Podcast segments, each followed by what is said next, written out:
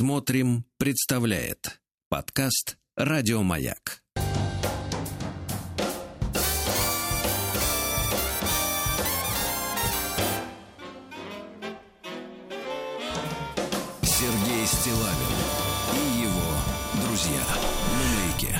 Ну что ж, товарищи, э, сегодня э, утреннее весеннее мартовское солнце заглянуло в мою баньку. Э, Прямо вот сейчас на меня смотрит через окно. Здравствуйте, Владик. Здрасте. Да, ну вы не, не угнетайтесь, ничего. Мы сейчас вам воздадим. Что у нас большой такой вот, как бы, есть повод для того, чтобы с Владиком особенно тепло поздороваться, потому что у него сегодня день рождения. Спасибо. Вот. Владислав Александрович, Да, знаете, Сергей Валерьевич. Вот я э, много раз слышал фразу, которая э, звучит примерно так. Вот без него не то. Ага. Согласен, неприятно. Это не только про вас, Это и про вас тоже, кстати. да про всех. Так говорят обычно, да. Вот. А, но вы знаете, э, э, общественность очень, э, особенно, вы знаете, женская общественность, Это хорошо. мужская тоже, но женская все-таки больше. Женская дороже нам, пока дороже. Да. Да и, в принципе, мы уже свернули на эту дорогу, что ж теперь. Да. Да. Вот. Э, Общественность интересуется вами невероятно, вы не представляете. Да, вы что? Да, да, да. Спрашивают и как, и что, и где. Вот. э, Вот. Начальство, знаю, вас побаивается немножко. Ой, говорят, как бы вот вы чего-нибудь там не отщебучили. Ай, Ну характер да, у меня вот подводит меня характер. Я вот, понимаете, не могу молчать и вот понимаю, что дурак. Зачем? Да, я да, да, да, да, ну А такой уже- а уже типичный, Да, да, да, типичный русский шукшинский, я бы сказал, Да, да, да, персонаж. Абсолютно. Да, да. И понимаешь, что дурак, а все равно. Да. Владислав Александрович, я бы хотел бы вас сегодня взять э, интервью. Давайте Небольшое, попробуем. небольшое, да, небольшое. Все-таки для этого есть э, повод, и людям, э, людям действительно интересно. Вот все знают, что вы, позвольте, родились в Сочи. Да, совершенно А вот точно. скажите, пожалуйста, а вот существует, вот я знаю, что есть вот одесситы, например, да? Вот на Конечно, этой неделе, на этой неделе, как бы вот э, очередной день рождения Леонида Осиповича Утесова э, справили. И у него есть целый цикл, да, об Одессе, о его малой родине, М, да, и что есть такой одесский характер. И Михаила Михайловича Жванецкого мы, мы прекрасно помним и э, знаем, да, и так далее. Значит, есть э, ленинградцы. Конечно. Вот я ленинградец. Ну, я, кстати, отчасти тоже себя считаю Нет, нет, ленинградцем. вы нет, ну что, не, надо. Подлец. Ну вот, э, вы ненадолго задержались. Не, ну 20 Вот. лет от. Э, Есть москвичи, да? Вот. Есть, говорят, э, нью-йоркцы, вот у них тоже какая-то вот есть э, некоторая особенность внутренняя. А вот что за люди сочинцы? Вот есть у них некое э, что-то такое вот объединяющее их? Сочинцы, сочинцы. Разношерстная публика, что могу сказать. Это, нет, это не обозначает, что это плохо. Разношерстная, что, во-первых, э, многонациональная там как бы, Так. есть. Ну, этим нас не удивить. Конечно, ну это, это у нас вся страна. Вся страна такая. Вот. И э, такая деталь. В Сочи очень многие, например, как и мои родители, приехали где-то в 60-х-70-х. Мгм. И э, остались там вот развивать наш курортный, так сказать, бизнес. Куча моих одноклассников, все, у всех одноклассников родители приезжие. А одноклассники уже родились в Сочи, они сочинцы коренные. Я Да. про то, что Сочи как бы очень так э, достаточно быстро развивался э, в смысле просто количества людей. Вот. Поэтому Да. таких коренных сочинцев там э, э, в третьем поколении, вот как в Ленинграде, таких очень мало. Не, ну я не в третьем, но хорошо. Ага. Вот. Я вообще по полностью. А так сочинцы, в принципе, достаточно мил. Э, приезжих, отдыхающих на- называют бздыхами, это я вам уже рассказывал. Да так милый городок. На самом деле Ну, он... то есть, то есть, Да, давайте да. так, давайте так, не сервисно ориентированное население. Ну, как и все вот в нашей, вот, понимаете, стране, любимой нашей стране, не вот все так просто, понимаете? Есть детали, конечно. Да. А стоит ли, вот скажите, вот как вы думаете, перевоспитывать, чтобы как вот так вот сервисно ориентированность была? Потому что у нас же, мы, понимаете, э, в какой интересной ситуации мы сейчас особенно оказались. Тогда, когда, в принципе, отдыхать было принято, ну, у тех, у кого принято. Да, да, господа. Вот, а, да, а, как бы за рубежом, и ты, ты, я же прекрасно это тоже помню, впрочем, там 95% моих поездок за границу, 98 uh-huh. были по работе, вот, но тем не менее, ты при, прилетаешь за границу, они тебе улыбаются, там, да, вот это, подносят тебе, например, омлет на завтраке, там, или что-нибудь еще, и ты воспринимаешь их как сервисменов, ну, то есть обслугу. Абсолютно нормально. Вышкаленную, да? Вот. А приезжаешь, так сказать, на родину, все господа. Вот. А, С правда, конечно. Правда жизни, правда жизни Если заключается, да, правда жизни заключается в том, но это как бы чем раньше человек это поймет, тем лучше. А, в общем-то, что все мы и обслуга, и господа. Ну, конечно, конечно, абсолютно. Ну, так устроена жизнь. Мы кому-то помогаем, кто-то помогает нам. Угу. Я не хочу использовать слово обслуживает, да, это угу. какой-то у нее есть негативная коннотация. Ну, давайте так элегантнее служит, потому что и в театре служат, везде нет, служат. Нет, нет, эти как раз не служат. Ну, не, ну зачем? Так не служит. Ну, как не, не, служит? Нет. А это, знаете, вот это пафосные все выражения, э, которыми вот они себя, значит, э, вот эти залипухи себе придумали, да, как аксельбанты поддельные. Вот, э, это не то. Я имею в виду, что действительно оказывают услуги люди друг другу. Ну, в хорошем смысле, конечно. В хорошем да. смысле, да. Ну, и, и, я конечно... понял ваш вопрос, о чем вы спрашиваете. Вы спрашиваете про сервис в Сочи. Именно да. про обслуживание сервис. Но он меняется меняется абсолютно точно, потому что я регулярно раз в год я стараюсь приезжать в Сочи, и вот, вот то, что я вижу, как это все происходит, как принимают, так сказать, меня люди по службе, меняется в лучшую сторону. В лучшую mm-hmm. сторону. До этого в советские времена это, конечно, был очень ненавязчивый. То есть надо было заслужить, чтобы к тебе относились, э, ну, как бы подобающе. Да, подобающий вашим представлениям. Да, том, под, подобающий ва- вашим рубль 50, который вот вы бросили на стол. Да, да. Ну, потому что, извините меня, Надо вы с виду, вы с виду и не Смоктуновский, и не Караченцев, да. правильно? Что у вас там перед вами Поэтому, кстати, в, в советское время очень был сильно развит о, э, дикий отдых. Э, так. Дикарей, которые не по путевке там приезжали, а именно просто на машине, с палаткой. Ну, дело, дело в том, что мы, да, мы об этом много раз говорили. Это было о том, что да. вот современная, да, нынешняя нынешнее поколение, ну, ребят, которые составляют сейчас такой самый молодой костяк, ну, я условно говоря, там 30-40 лет, да, вот самый платежеспособный и активный возраст, ну, вот, конечно, трудно себе представить, что мир еще совсем недавно, э, ну, не был застроен отелями, да, где вот предоставляется all inclusive, завтрак, шведский стол и так далее, так далее, э, но, ребят, придется в это поверить, да, так было, вот, и так будет, и так будет, потому что, к, к огромному сожалению, сожалению, мы с вами много раз в э, наших экономических рубриках да, говорили о том, что, к сожалению, эта система вот э, надорвалась да, uh-huh. и причина всех всех событий, которыми мы являемся со- свидетелями, да, вот в глобальном смысле, она именно в том, что эта система, к сожалению, ну, к сожалению, для тех, кто к ней привык, вот, а к хорошему, как вы знаете, быстро люди очень привыкают, быстро, да. Э, она надорвалась, к сожалению, да, и это очень жаль, действительно, правда, потому что вот это Фактически мы последние, там, ну, наверное, наша страна, может быть, застала последние 15 лет, там, может быть, 20, для, у кого-то э, ситуация наладилась, да, э, была такая и, и история, что, в принципе, но ну, мне кажется, что человечество, в принципе, никогда не жило так хорошо. По крайней мере, европейское человечество, да. Э, ну, понятно, в Африке, в Африке свои приколы, а в Нигерии, так, например, в котов превращаются люди, как мы вчера выяснили, да, тут даже объявили на, на премию большую, кто, кто превратится в кота, тому дадут денег, правда, не знаю, сможет ли кот воспользоваться этой суммой. Так вот, а, понимаете, человечество действительно никогда не жило вот этот период так хорошо, потому что, ну, представить себе, что а, у тебя каждые три года обновляется машина, uh-huh. да, вот, э, хатка, э, значит, есть э, два-три раза в год на море летаешь на самолете. Ну, не первым классом, но в любом случае первый не летит быстрее, чем, чем эконом. Вы одинаково прилетаете.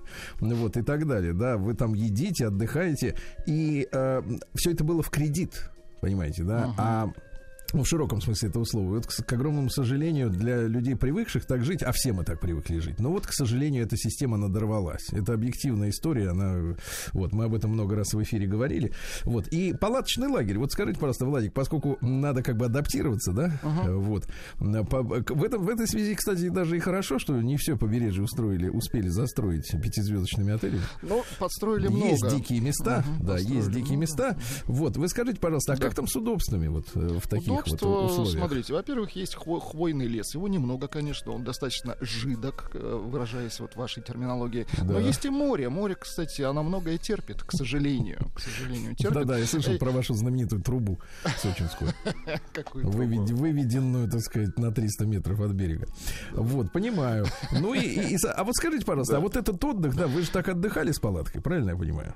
Слушайте, я там родился, зачем мне палатка? У меня там мама была, квартира на пятом этаже, зачем мне палатка? Ну, понятно. Нет, ну я наблюдал, как отдыхают. Кстати, э, абсолютно не это не кисло отдыхают. Я, я видел Да-да-да. по лицам, они довольны, они счастливы. Так что Нет, нет, я, мне, мне тоже помнится лица, когда мы с вами ездили в Крым Да. м, в командировку, да, в Коктебель. Я вот шел по, по- по- И вдоль пляжа. о, Да, о мы- тело. я столкнулся с, э, с культурой нудизма. Да, да. Вот, и когда Кстати, в люди Сочи тоже присутствует эта культура. без 15,7 без 15,7 утра уже лежали друг на друге абсолютно ноги. Я, я видел их лица. Они действительно, они были вот э, как бы уже, уже в деле. Уже в деле, я понимаю. Владислав Александрович, и последний, может быть, вопрос, да, Давайте. потому что я понимаю, что мучаю вас немножко. Вы все-таки человек не публичный в душе. Вот, не, хотя артист, да, хотя артист. Э, Расскажите немножко нам о группе «Депутат Балтики», к которой вы имеете честь принадлежать. Вот э, это же был период конца 80-х, да? Да, значит? это был период депутат Балтики, да, там был лидер Эдуард Старков, к сожалению, вот ну, трагически погиб, не будем, да, акцентировать. И нашел Геннадий его- Николаевич там Ген- был, да, правильно? вот, э, самая главная история, что нашел это дарование, в хорошем смысле слова, Геннадий Николаевич, который в то время как раз, по-моему, с вами уже работал на радио Модерн. Сомневаюсь. Думаете? Мне кажется, это было это, раньше. это был, знаете, какой? Это был где-то 91 год, еще не Не, работали. не, нет, это до, до радио все Да, было, радио. да. Вот он его нашел. Они, он учился, кстати, со мной, был, по-моему, то ли на год старше, ну, выше на кур, э, старше курсом, то ли, ну, при- примерно. Короче, мы Да. виделись периодически. Вот, он нашел вот это дарование, перевез, э, Эдуард жил в Выборге, э, поселил, о, вернее, не поселил, устроил дворником. Это было очень популярно в советское время. Да. Уже заканчивалось советское время, но тем не менее. Да, дело в том, что надо подчеркнуть нашим слушателям, дело в том, что сегодня как бы вот человек э, в плане жилища, да, может рассчитывать вот на жилье от работодателя в двух случаях. Либо он э, сидит в тюрьме, либо он служит э, в специальных, так сказать, подразделениях, да, у него есть казарма.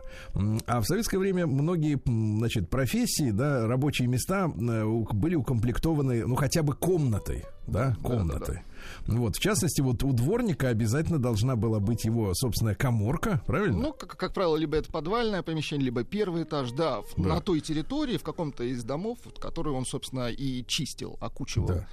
Вот. Вот он его та- таким образом пристроил, то есть у него была крыша над головой появилась, э, и, в- принципе, собрал группу, в том э, с участием вот э, вашего покорного слуги Владислава Александровича. Э, Гена играл на гитаре, он, по сути, был таким продюсером, как бы, так, знаете, элегантно все вот... Который брал пары и показывал вот так. Он придавал, вы знаете, какую-то форму, как это должно выглядеть, как это должно звучать, как это как на сцене должно То есть себя- давайте, давайте нет, нет, тогда не было никаких продюсеров, Ну, художественный руководитель. Точно, абсолютно точно. Вот, по, по сути, это и было его творение, депутат Балтики. Ну, не его личное, но это коллективное. То есть был э, Да. Эдуард Старков, которое переросло чуть позже в коллектив Химера. Когда уже, скажем так, ну, трансформировалась музыка, она стала другой, иной, более жесткой. Вот. И появилась группа Химера. Там, там, там, там уже Гена не всегда играл в группе, он скорее так наблюдал со стороны и помогал какому, То какому-то есть он уже движению. переместился на, на роль Барри Алибасова, кстати, который, он когда было- который смотрел за мальчиками Да, и да, на да. диктофон говорил, что вот Жеребкин, например, не так ногу тянет. Не, ну не в такой форме, но примерно. И в то время как раз он, кажется, уже работал на радио Модерн. Ну, да, да, да. И я помню то время, я же вам делал, у меня же было хобби, я же для вас создавал, как мне казалось тогда, шикарные ролики, такие открывающие про Да, да, Гену, про все остальное. Да, но это вам казалось, ну, конечно, но Конечно, ничего. абсолютно казалось. Вот, э, слушайте, а скажите, пожалуйста, вот, э, конечно, хочется историю э, для наших слушателей, чтобы вы, ну, у вас сегодня бенефис так получилось, да? так Раз в году. Ну, Вот. Расскажите, пожалуйста, историю про кеды. А, кеды. Это были у Только нас... с предисловием. Э, Конечно, это у нас были гастроли. Первые Да. гастроли за рубежом тоже 90 то ли четвертый, то ли пятый uh-huh. год, что-то такое. Но не суть. Это были такие э, достаточно длительные, в течение месяца, там около 30 дней, мы прокатились по всей Европе. Это коллектив да Химера был. Да, да, да. Мы через... Вот сейчас говорят, в Германии 10 концертов любые отменили. Да кошмар. Кошмар. А вот тогда... А у вас сколько было концертов? Слушайте, каждый день играли, каждый день. А для и, кого? Э, это по клубам. Это такие сквоты, клубы, очень маленькие помещения, буквально, ну там, не знаю, 100, 200-300 человек приходило на наши концерты. Это... Так, и что действительно иностранцам было в середине 90-х интересно э, русская альтернативная музыка? Более того, мы были там Польша, Чехия, Германия, неважно. Но э, в Германии на наш концерт даже э, был, присутствовал гитарист э, группы «Рамштайн», которой еще тогда не было, но он наблюдал, наблюдал с таким с прищуренным глазом. Так и вот как... он у кого перенял да, вот эти да, все. да. И когда у него брали интервью, уже гораздо позже, типа, какие вы, типа, российские коллективы знаете? Он сказал, я знаю, вот, вас тут крутят группа Ария, и я еще был на концерте группы Химера. Вот сказал гитарист Рамштайн. Абсолютно ну, то есть вот эти все духастые татары. Это все оттуда, потому это что... все от вас да, слизано, вока- да, вокалист Эдик в свое время, он э, на сцену выходил, э, знаете, в таком... Э, как-то... В форме? Нет, не в форме, это фартук, э, знаете, такого кузнеца на голое тело, и кузнец, ему же жарко там, вот, и, и вот, вот в этой, вот в этом фартуке... Фраза «ему же жарко там», э, и фартук, оно ну, как бы... в принципе, сказать... мы тоже э, ковали металл. Ну, давайте так, под, подпаленный такой Да, выходил, в каком-то да? смысле мы тоже ковали металл. Вот, да. и мне кажется, они там вот это все с, с огнем... Слезали да, да, да, да, да, да, подхватили историю. Послушайте, да. это ж, понимаешь, то есть вы породили практически вот эту немецкую в некоторых регионах культовую группу. Абсолютно точно. Ай-яй-яй, вот эта история я не знал про фартук. Да-да-да. Интересно. А про тапки давайте, чтобы да, люди тапки. получили уже и удовольствие. В, в свободное время мы прогуливались по центру города. По-моему, это Германия была. Точно, неважно, не в этом суть. Вот, э, проходили мимо какого-то... По маленькому городку, да? Маленький городок, да, европейский городок, лето, прекрасная погода. На входе магазина, видим, естественно, обувной, потому что на входе магазина стояли такие, знаете, корзины огромные угу. с, с горкой, заполненные кедами дешевыми так. кедами, там какая-то, ну, был типа low price. Вот. И, а вы а, же а вы же наивный. Я наивный. И для меня это было вообще в новинку. Ну так э, в Советском Союзе никогда не было. Я у Гены спрашиваю, вы знаете, э, Геннадий, а почему они вот эти на вот улице. горы на улице, а не внутри магазина? Ну, он такой просто на голому глазу говорит, да, слушай, Витус, это, это бесплатно, это для малоимущих. Если есть желание, бери, да, забирай с собой. Я говорю, да ладно. Он говорит, сто процентов. Понимаете? И еще пять человек стояли, знаете, потирая руки, смотрели. Я говорю, серьезно? Он говорит, серьезно, абсолютно. Бери свой так, размер. Я и ты спокойно нашел. подошел, вообще не спеша, нашел свой размер, подходя, даже, по-моему, примерил, все, все подходит. Говорю, о, вот эти. Он говорит, ну бери. Говорит, я взял, мы отошли, дальше пошли. Я уже счастливый иду, прогуливаемся. А, нет, погоди, а свои Нет, где? нет, никто даже не вышел из магазина, не побежал ничего. Просто через где-то через минут 15-20, когда уже до магазина было там несколько километров, он говорит, Витус, а ведь ты вор. Я говорю, в смысле? Ты украл, за них нужно было заплатить. Ну, для меня, конечно, это было потрясение. Ну, вот такая вот шутка от Геннадия. Да.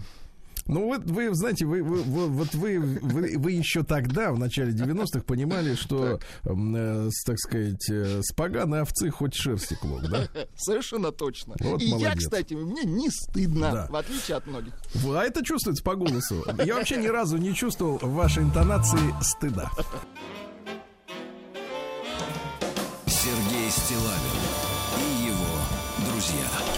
Друзья мои, ну что же, у нас сегодня день рождения Владислава Александровича, а посмотрите, какой сегодня день. День штурманов военно-воздушных сил России. А?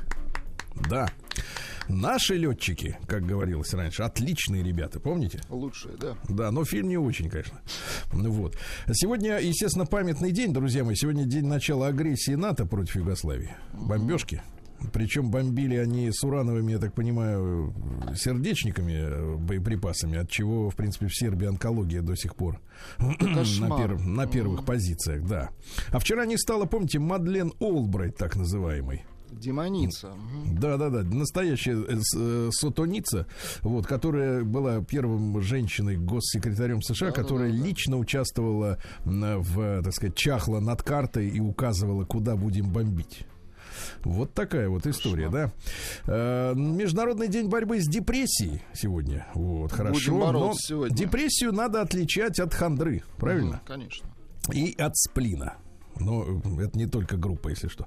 А, день врача-фтизиатра, то есть это у нас Всемирный день борьбы с туберкулезом. Важно, да. Международный день права на, устано- на установление истины в отношении грубых нарушений прав человека и достоинства жертвы. Ну, это вот понятное в дело. Америке нужно отмечать. Да. День равной оплаты труда. Ну, конечно, мы покончили с этим. Нет, погодите, а труд-то он равный? Нет, труд-то как раз разный, конечно. За разный труд разная оплата. Вот. День рождения паровоза, ну, это имеется в виду, вот, э, когда по дороге едет. Ну, Вот день соседей по квартире. Бывает так, что в квартире есть еще люди. Да. Э, День сноса телебашни. Непонятно немножко, о какой именно идет речь, но в, в целом, да. Э, Всемирный день Кабади. Вы знаете, что это такое Кабади? Нет. А это, оказывается, ведь древнейшая и популярная командная игра в Азии, ну вот, которая в 90-м году даже включена в программу азиатских игр в Пекине. То есть, смотрите, как играть в кабади. Две команды, в каждой по, э, значит, 12 человек. Э, Ну, дело в том, что 7 на поле и 5 в запасе, да? Ну, вот представьте, семеро, да, смелых.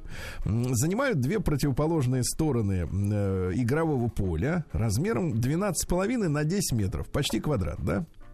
Посередине линии, значит, игра начинается с того, что одна команда посылает захватчика, Мгм. Который перебегает на территорию другой команды, и пока он там находится, он непри- непрерывно кричит «Кабади, кабади». Так, так. Так, да. Но на территории противника может пребывать лишь до тех пор, пока может кричать, не переводя дыхание. То есть надо бежать и кричать. понятно. Ну, То есть это вот как артисты, знаете, они когда пляшут, еще и поют. Это с хорошей дыхалкой должны быть. Да. А а пока он кричит рукой или ногой, надо дотронуться до игрока противника, Так. лучше нескольких, и убежать на свою территорию. А те должны ему, соответственно, не позволить до себя дотронуться. Ну, это смотрите, восточная игра, да. Мне кажется, предстоит освоить такую игру, потому что я, я вижу, что как-то вот и э, с плаванием у нас с европейцами не получается, да, и шахматы как-то не то. А вот кабади, а? Надо Почему мы, попробовать. почему в конце концов у нас есть команда по керлингу, где труд, да, а команды кабади нет? Ну, несправедливо, мне кажется, да. Весь мир играет в нее. Международный день осведомителя, понимаю. В хорошем смысле. День вверх тормашками. Международный день иллюзиониста. День рождения куриного окорочка. Помните нас в дев- в 90-е-то? закидывали? Американскими, да-да-да. Американскими, да. Всё. Ну, с той куриной иглы мы слезли давно. Э, День изюма в шоколаде, понятно. Ну и сегодня русский народный праздник Ефимов день, он же Антип Зубник. В этот день начинается движение сока в берозах, да. Прилетают зяблики, чибисы. Э, Значит, э, в этот день начинали работы в саду. Вот, и примечали, значит, погоду. Э, Значит, если к концу марта заканчивались холода, можно ждать теплого лета, товарищи. Сергей Стилавин и его друзья. Так, ну что же, в 1494 году родился Георг Бауэр, который назвал себя Агрикола. Это немецкий врач, ученый, папаша современной минералогии. Ну что, можно выкопать и куда-нибудь сунуть, понимаете, да? Вот, посещал лекции господина Помпанацци. Вот, э, фил- философа, который учил, что человек достигает счастья через практические, нравственно безупречные действия, а не через благочестие. То есть вот вы, например, вот копаете, ну что копать можно? Ну, можно картошку или Да траншею, неважно. да? От хороших дел, короче, становится От, счастливым. от безупречных действий. Ну да, да. Понимаете, да? Вот. Э, Ну что же, в 1613 году в этот день 16-летний Михаил Романов дал согласие все-таки принять царство. Понимаете, да? Был наречен государем. Почему именно Михаил Романов? Потому что, в принципе, эта фигура вызывала наименьшие, как бы так сказать, вопросы со стороны окружения. Всех устраивал. Ну, вот и выбрали. А в 1706 году правительственные войска фельдмаршала Шереметьева подавили Астраханский бунт стрельцов. Вот. И за это Шереметьев первым в России стал графом. Uh-huh. То есть у нас до этого графьев-то не было. Uh-huh. И, кстати, ненадолго, на 200 лет всего появились графья. Ну вот, и все. А в 1739-м Кристиан Фридрих Дэниел Шубарт родился. Это немецкий публицист и поэт. Он э, впервые применил термин «музыкальная эстетика». Ага. Музыкальная эстетика. Ну, то есть, вот если вам, например, не нравится какая-то музыка, да? Да, то, вот, то, вам, то вам в большинстве случаев сегодня скажут, ну, вы не понимаете, это эстетика это такая. такая эстетика, конечно. Дрянь, конечно. Я так вижу, я художник, конечно. Да, да, да. Ну, вот что-то типа того. А в 1782-м арест Адамович Кипренской родился художник, э, внебря... внебрачный сын помещика Дьяконова. Вот, э, его, ну, чтобы там проблем не было, записали в семью крепостного Адама Швальбе. Представляете? Uh-huh. Швальбе крепостной, да? Ну вот. А, проучился он 15 лет э, в Академии художеств. Вот. Э, и после разгрома восстания декабристов уехал в Италию. Там, в принципе, до конца жизни и прожил. Э, счастливо женился на женщине по фамилии Фалькуччи. Фалькуччи. Uh-huh. Вот. Ну и Кипренский как раз по заказу господина Дельвига выполнил портрет Александра Сергеевича Пушкина, который мы все очень, э, сказать, хорошо знаем. Ну, вот когда Пушкин в цвете, это Кипренский. Все, что надо запомнить сегодня, Хорошо. да. В 1794 году в Кракове поляки избрали своим верховным начальником Тадеуша Костюшка. У нас э, в стране есть улица Костюшка. Некоторые не понимают, а может быть это из товарищей из «Чай вдвоем». Э, вот, э, тот Костюшкин, правда. Вот, да. Но началось польское восстание в этот день. Осенью силы повстанцев были разгромлены русскими войсками под командованием именем Суворова Александра Васильевича. Э, Костюшка взяли в плен, э, дали ему шубу, так, чтоб не замерз. карету угу. и отправили в Америку. Может, так и надо со всеми вот этими в принципе, буз- да. Угу. Да, да, да. В 1801 году трагическая страница в нашей истории, но у нас таких немного, немало, простите, э, удавили в этот день заговорщики Павла I, нашего императора, Значит, теперь уже все понятно, зачем это было сделано, потому что в заговоре участвовал также английский посол Уитворд. Э, говорят, что, в принципе, он и спонсировал эти мероприятия, потому что Павел I покушался на освоение Индии. Угу. И уже даже отправил незадолго до своей гибели, э, ну, специальный отряд, э, спецподразделение, да, для того, чтобы наметить, э, так сказать, путь в Индию и вести переговоры с индусами. Вот англичане, конечно, которые э, воспринимали Индию как свою колонию, да, как свою территорию, этого допустить не могли, и, соответственно, вот удавили императора. И с тех пор вопрос об Индии не поднимался, заметьте. Да.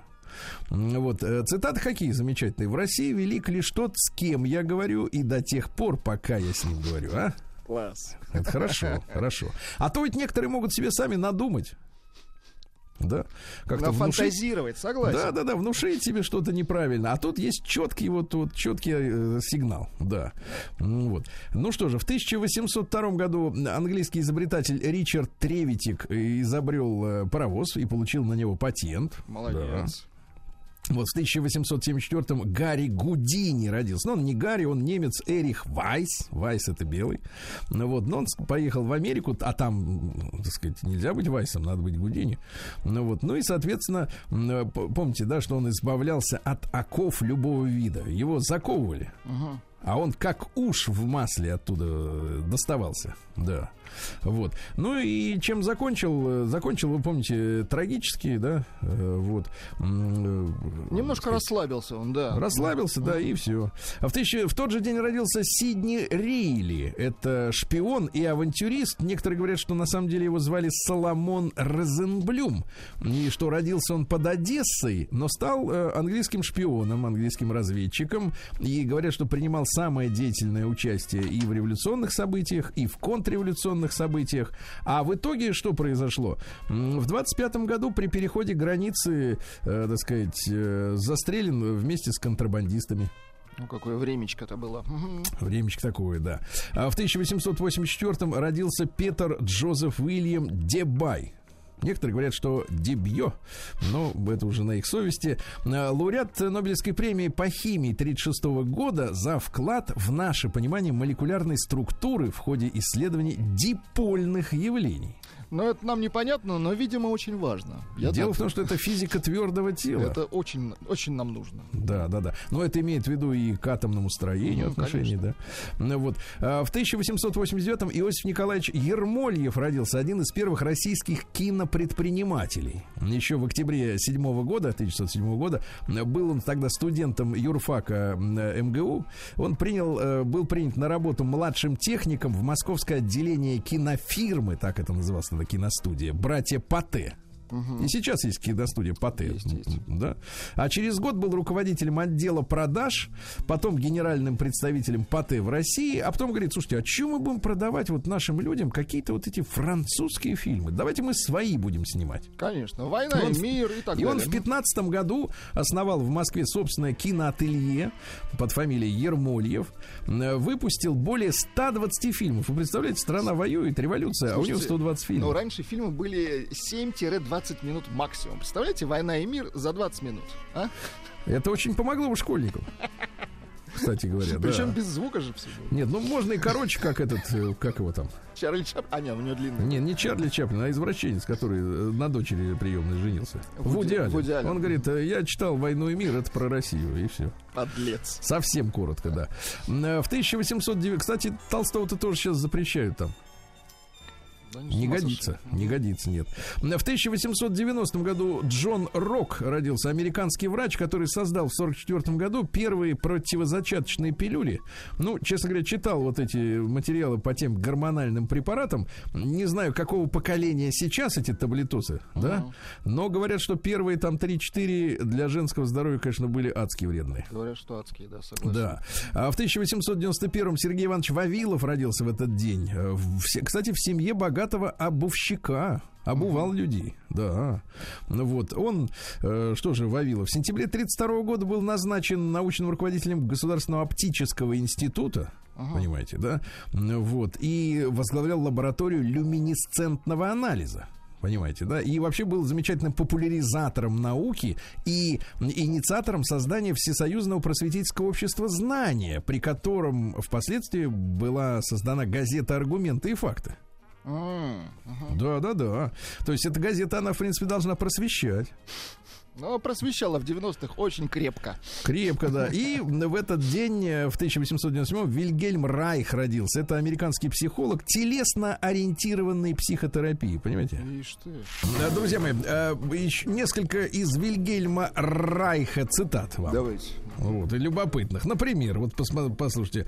Э, Гитеры Угу. Гетеры. Это вы понимаете, о ком речь идет, да? Это женщины.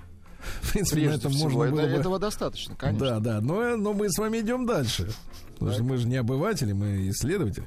Хетеры это женщина, которая отказывается впрячься в ермо обязательного брака и отстаивают право распоряжаться своей половой жизнью. А? Ну, вот видите, никуда не годится. Да, да, да.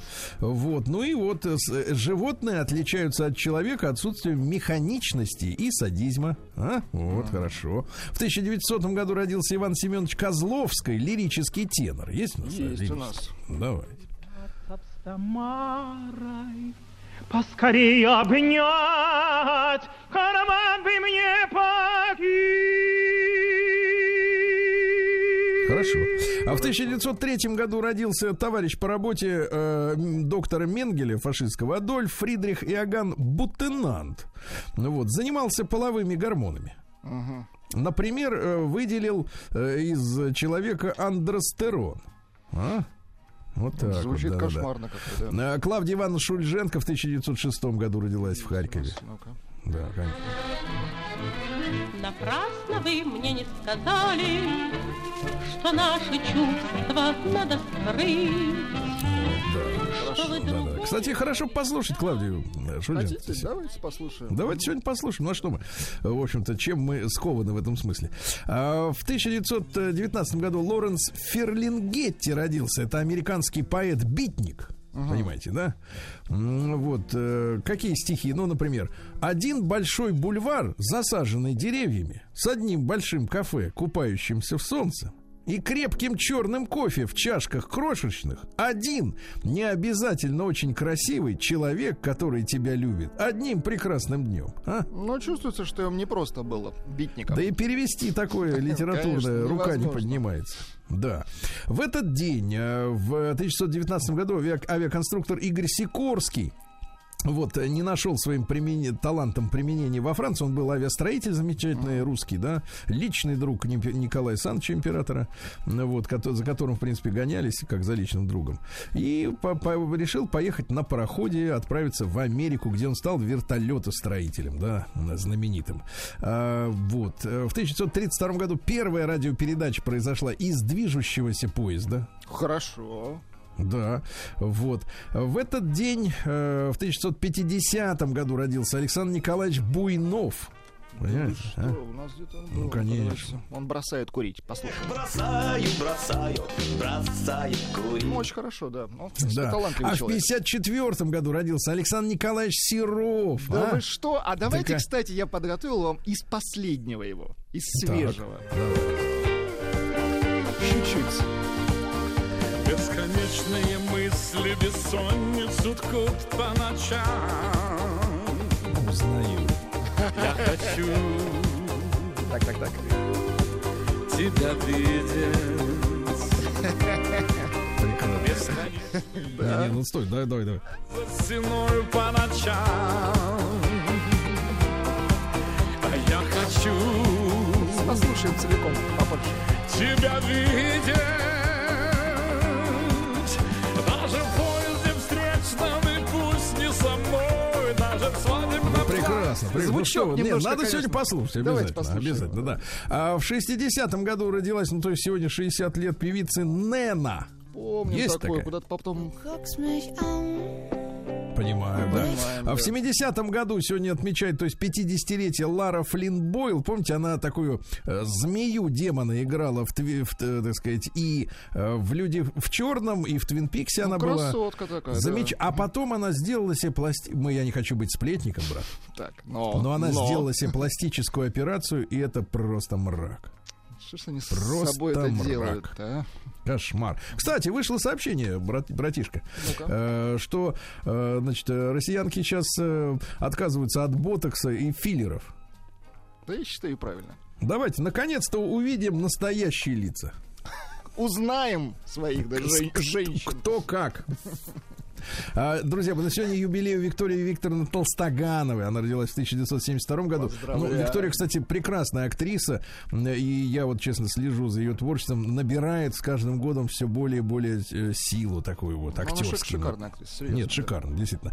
Андрея Ильича Мерзликина с днем рождения. Поздравляем, Да, конечно. он в 73 году родился. Вот. В этот день, в 93 году, президент Южноафриканской республики Фредерик де Клерк, ну, это тамошний Горбачев, который развалил ЮАР, э, потому что, э, в принципе, западному глобальному экономическому сообществу не нужна была, ну, конкуренция со стороны ЮАР. А ЮАР очень мощная была экономика э, вплоть до конца 80-х, потому что у них свой уран, у них свои алмазы, у них самые лучшие дороги на, на свете. Ребята, я был там целую неделю в Южноафриканской республике, как-то в командировке. А, реально вам отвечаю, многие говорят, да, там, что в Испании хорошие дороги, еще там где-то. ЮАР самые лучшие дороги на свете, если бы не брать их праворукость, потому что англичане все криво, криво делают на свой манер. А, Но, в принципе, покрытие и всякие, там же горная та же местность, э, э, всякие спасательные ловушки, да, если у тебя сорвало тормоза при движении вниз, э, тебя, тебя спасут, потому что ты сможешь съехать с дороги безопасно там в, пещ... ну, в песочную такую ванну, да, и так далее. Вот, ну и что? И Деклерк заявил, что, оказывается, ЮАР уничтожила шесть своих атомных бомб, э, которые создала в 89 году. То есть, представляете, да, страна, которая могла создать свою атомную бомбу. А Деклерк раздал паспорта нелегальным мигрантам. И, соответственно, белых сместили со всех постов. Там был, конечно, апартеид жуткий, плюс жуткий черный терроризм. Там, в принципе, десятилетиями шла такая э, террористическая война. Ужас, конечно. да. Ужас, да. Ну и в 99 году, мы все помним, силами НАТО нанесен удар первый по объектам на территории Югославии. Э, применяли в том числе кассетные бомбы. Что такое кассетная бомба? Ну, мы видели, э, так сказать, в, Дон- в Донецке не так Они вообще давно. запрещены. Да, да, да. Ну, Вот. Ну и э, в, в 2003 году, ну, что-то положительное нужно сказать, взвешена, наконец, в этот день дальняя черная дыра. Ну, наконец. Вот это хорошо. Нам, нам надо взвесить все.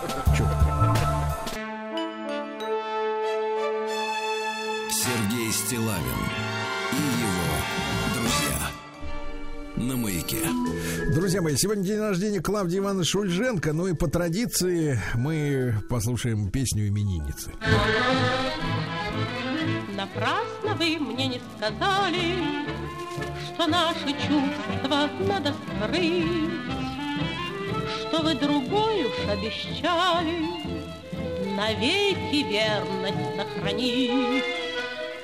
И пишите мне в утешение, что вечно ведь нельзя любить, что это было увлечение, и я должна о вас забыть.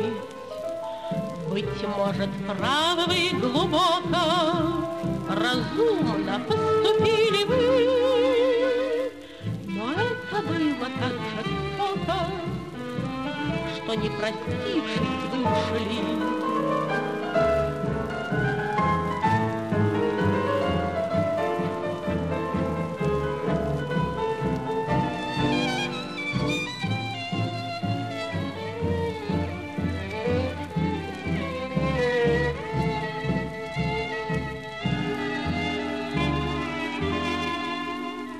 Пройдут года, и мы забудем случайный радостный порыв. Мы никогда не скажем людям про нашу встречу и разрыв. Но с тайной болью сожаления за эти годы много раз еще я вспомню то мгновение, когда увидела я вас. Быть может, правы вы глубоко, разумно поступили вы. Но это было так жестоко, что не простившись вы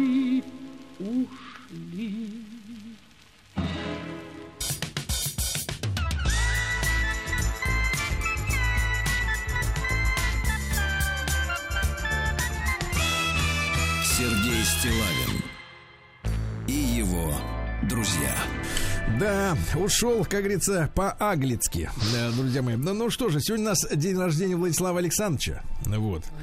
Мы его всяко-всяко, естественно, вместе с вами. Спасибо. А, вот. И, э, Владислав Александрович, сегодня ждут э, э, прогноза погоды от вас пермяки. Плюс один ожидается.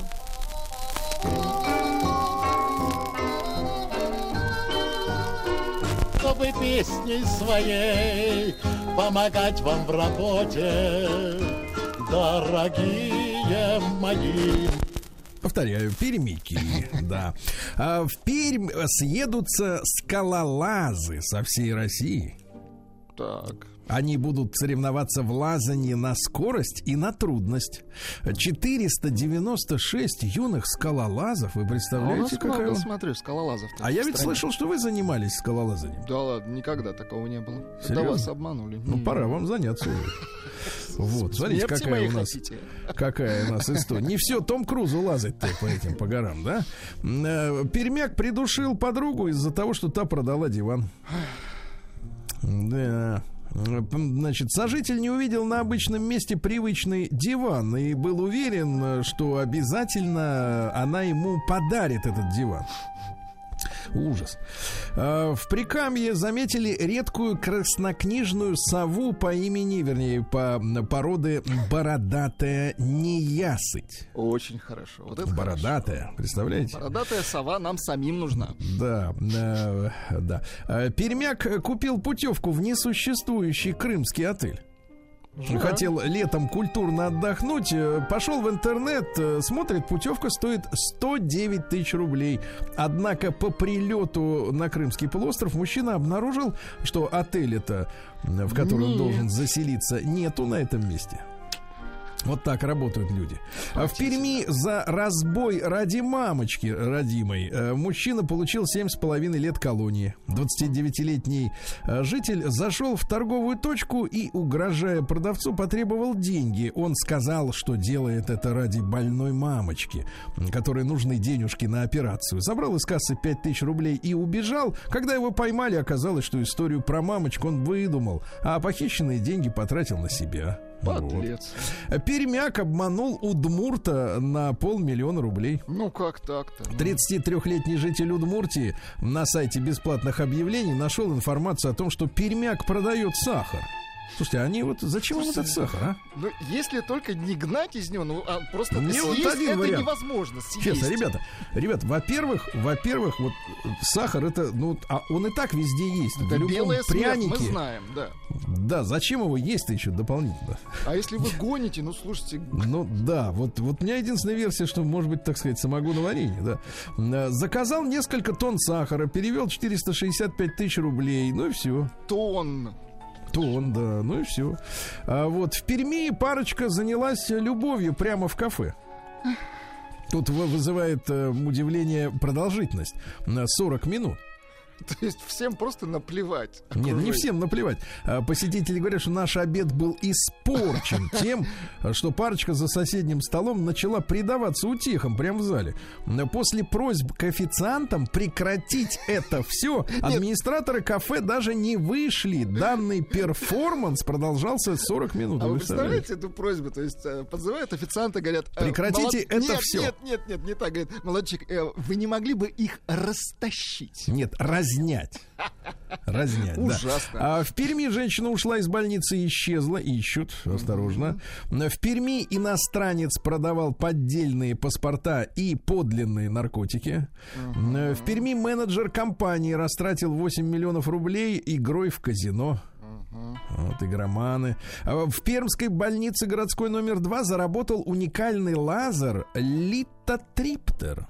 Неплохо. Это вот мочекаменную болезнь решает вопросы. Хорошо. Литотриптер. Э, Жители Перми могут бесплатно сдать на переработку старые автомобильные шины в пунктах приема. Ну, то есть, в принципе, э, раньше какая была, была альтернатива? Выкинуть бесплатно, а теперь можно бесплатно Нет, сдать. пока не сдавайте, может пригодятся. Да, это хорошо. Давайте перейдем к обычным новостям. Сергей Стилавин На маяке. Ну, слушайте, какое-то безумие. Читаю объявление, и оно мне напоминает э, э, ситуацию 90-х. Э, россияне начали менять подержанные автомобили на квартиры. Да ладно. Это было действительно, слушайте, действительно была история там в начале 90-х, когда значит, галопирующая инфляция была, да, когда каждый день несколько раз пересматривался курс доллара. Несколько раз за день. С утра один, днем другой, третий вечером. Да. Так вот, э, и тогда было безумие, что люди, действительно, я знал эти случаи, когда квартиру, ну, то есть квартиру, понимаете, да, меняли на какое-то железо, тем более, а, а здесь еще и бэушное железо. Говорят, что такие объявления, ну, не знаю, кто-то поменялся, нашелся какой-то идиот поменять квартиру на машину, но, тем не менее, в Перми, в Махачкале, в Подмосковье и даже в Новом Уренгое зарегистрированы такие объявления. Ну, может быть, на идиота. Слушайте, ну может у, не- у него квартира, ну завались? Не до А, такой а, степени, да, а как машины- железо, а которое машины ржавеет. нет, да, тем более потрепанной нет. Да, очень нужна машина. Российский депутат э, и космонавт Олег Артемьев принял участие в заседании Мосгордумы прямо с борта МКС. Круто. Вот видите, на, так сказать, э, на удаленке. Ага. Вот. ВТБ предложил россиянам кредитные каникулы вне зависимости от уровня снижения дохода. Видите, как замечательно. В полиции Екатеринбурга объяснили запрет, э, об этом запрете э, трезвонили в СМИ, на использование импортных служебных автомобилей. Говорят, это фейк, вброс. На самом деле запрещено использовать неисправный автомобиль. Вот и все. В России изменят порядок оформления ДТП. Можно будет убирать э, с трассы э, машины, чтобы не создавать э, пробку. Вот. А дело в том, что камерами видеонаблюдения все основные дороги и так охвачены. Можно будет запись взять и показать потом в ГАИ, что на самом деле произошло. Вот. Раскрыты главные причины перегрева современных смартфонов. Оказывается, греются из-за плохой связи, то есть слабый сигнал, э, начинается большая подача тока на антенну, да, из-за этого перегрев. Э, Названы продукты от боли в суставах. Семена чиа и перец чили. Вот. И суставы... зачистили в новости. Да, и суставы не скрипят, да. Э, Стало известно, что россияне в прошлом году купили 620 тысяч шуб и потратили на них 40 миллиардов рублей. Ну, слава богу, есть в чем ходить в России. Да, Nestle решила приостанов- приостановить продвижение в России брендов бренда KitKat. Слушайте, а ведь это такая знаковая история, потому что Старички помнят, когда еще в конце 80-х на советском телевидении начал, начала появляться э, реклама, встроенная в показ британских э, фильмов. Помните? Да, да. И э, Киткат это, была, это был первый рекламный ролик, который нам показывали тогда. Отдохни, съешь киткат, помнишь? Ну, что такое, и Марс, по-моему, еще там был. что-то. Нет, нет, сначала пошел киткат, я помню. И вот он, соответственно, Ну, приостанов... ничего, здоровее приостанов- будем. Мгм. Да. Океанологи наблюдали дружбу среди больших белых акул. Говорят, не любят в одиночку охотиться, любят парой нападать. Да. А Гоша Куценко рассказал, что должен 24 миллиона рублей до сих пор, которые э, остались у него от э, его затеи профинансировать комедию «Дикари». Гоша, она, Гоша, она лет 30 назад вышла. да. Гашаныч, Гашаныч был убежден, что фильм выстрелил, а, соответственно, наоборот, э, э, убытки. И вот, представляешь, Гоша был уверен, что фильм будет супер. Но э- это замечательно, когда сам продюсер расплачивается за свою уверенность. За свое потому что, творчество. потому что, когда дерьмо снимают на государственные деньги, Это хуже. А вот Гоша, он честный в этом смысле, да? А россиянам станет более доступна камчатская рыба, спасибо. Э, Россиянам рассказали, что в начале мая уже можно будет сажать картошку. Прекрасно, начинаем. М, Синоптик Тишковец, полковник, э, предупредил москвичей о погодном Армагеддоне. Он обещает на выходных метель и ветер до 23 метров в секунду. Вы представляете? Женя, ну как же так? Ну у нас же Евгений, весна. вы возьмите ну себя в руки. Ну, конечно. А, Федеральная антимонопольная служба и генпрокуратуру а, попросили проверить обоснованность, обоснованность роста цен на Кока-Колу и Пепси-Колу. А, Выросли они, так сказать, там а, рост э, в половину и даже больше. М, да, заградительный рост, хорошо. Конечно, заградительный, да. Вот. 60% айтишников не собираются уезжать из России. Ну, видимо, это лучшая часть айтишников, да. Московским автомобилистам рассказали, что переобуваться раньше 10 апреля не надо. Вот Макгрегора скандального, помните, бойца UFC, арестовали за опасную езду. Вот. Ну, в принципе, он человек такой опасный-то, да? Он такой, да, Ну, вот. нервный. Весна в Москве опережает климатическую норму на 20 дней. Об этом заявил товарищ Вильфан. Ну, Тишковец-то другой сейчас сказал. Хорошо. Да, да, да. Они как-то, вот, мне кажется, в контрах Они- некоторых. да-да-да, друг- Один спорят. говорит про весну, а другой про ураганы. Армагеддон. Ну и, наконец, медведики в московском зоопарке проснулись раньше срока. Всего.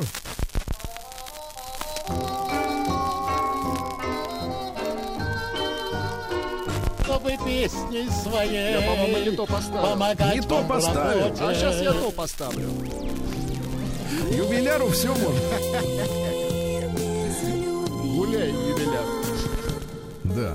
А австралийская манекенщица рассказала жестокую правду о работе в индустрии манекенщиц. Ну-ка. Говорят, нас поселили в ужасной квартире, в которой были унизительные микроскопические тарелочки и миски. Нам приучали есть, нас приучали есть меньше, чем нам хотелось. а?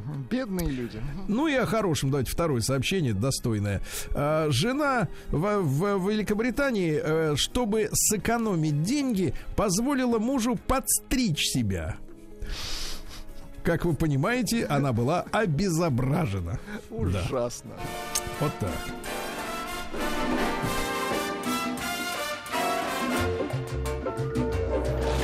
Новости капитализма. Вы представляете, друзья мои, ученые выяснили, что на Солнце уже в течение последних 70 лет не было пятен. Это плохо или хорошо? Вообще не было. А, вообще, неплохо, не хорошо. Хорошо. Ну, когда нет, тогда и нет. Ну и все. В Англии водитель, посмотрите, вот оно, лицо капитализма, Ну-ка. получил за один день 51 штраф на сумму 6350 э, фунтов. Ну, это где-то, наверное, тысяч восемь долларов, а может и больше э, даже. Э, За что? Ехал э, по навигатору в спортзал. Так. А навигатор повел его по дороге, которая была предназначена только для местных жителей. Вы представляете? Дорога только для местных. Что это такое? Это вот как на Патриаршие пруды можно заезжать Да, да, только да. с пропиской. Понимаешь, да? То есть это собственная дорога у них. И за него, за это все 51 камера его и оштрафовала. Ну, ясно. Вот такая история. А сотрудники ресторана в Англии пытаются найти посетителя, который забыл свои зубы в ресторане. Слушайте, надо вернуть человека, он же проголодается. Ну, Проголодается, сам найдет. А напьется, я понял. Да, без зубов, так сказать, да. Хорошо. Э, Немецкое средство массовой информации посоветовало гражданам пить воду из-под крана и искать скидки из-за роста цен. Э, Журнал «Фокус». Э, Вот. Рекомендует, ну, советы такие, так, действенные, кстати. Так. Рекомендуют покупать сезонные овощи и фрукты. Да. Вот, А, значит, соответственно, э, бренды, обратите внимание на бренды, которые принадлежат непосредственно торговым сетям, ну, вы знаете, да? Ну, вот. Э, Дальше. В Китае наказали чиновников, которые разрешили э, супругам иметь 15 детей. Это с чего это такое вот? Мгм. Ну, вот у них как бы нельзя. У них чтоб так. нельзя, нет, а почему? С чего ему разрешили? Почему они такие А особенные? вот, видимо, коррупция, потому что власти Китая наказали сразу 11 чиновников за 15 детей. Мгм, понятно. Да, ну пока не поровну. А на Украине э, людям с водительским удостоверением для легковых автомобилей разрешили управлять грузовиками. Хорошо.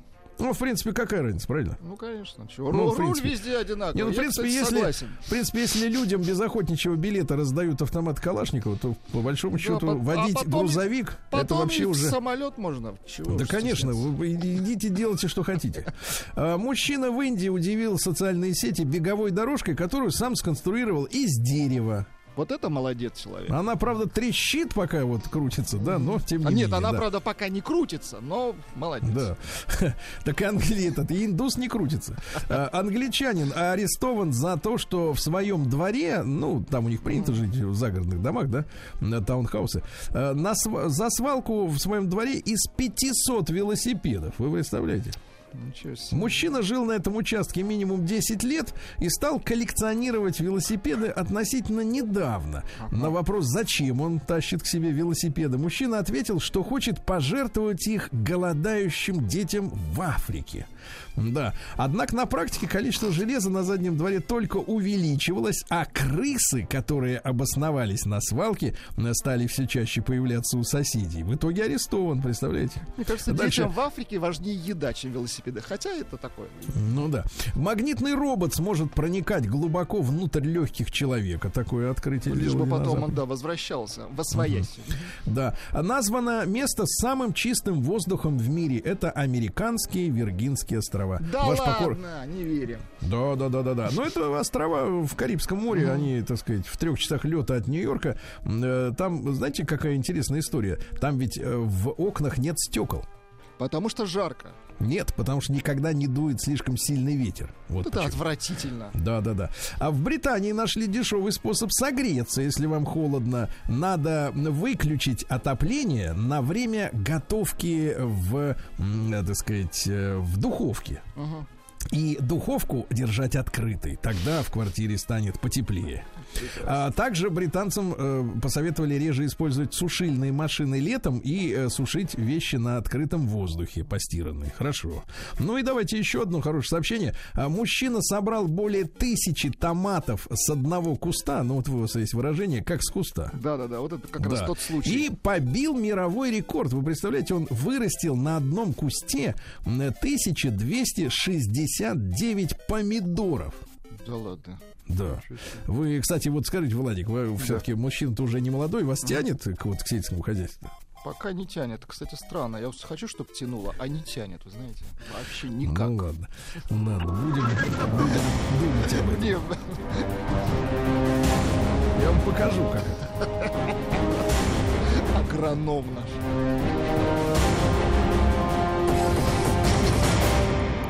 Россия криминальная. Ну что же, давайте, товарищи, посмотрим. Самарские таможенники э, прес- доблестно пресекли попытку вывоза, незаконного вывоза крупной партии сахара и пшеницы из страны. Очень хорошо. Молодцы. Вот куда исчезает. Ага.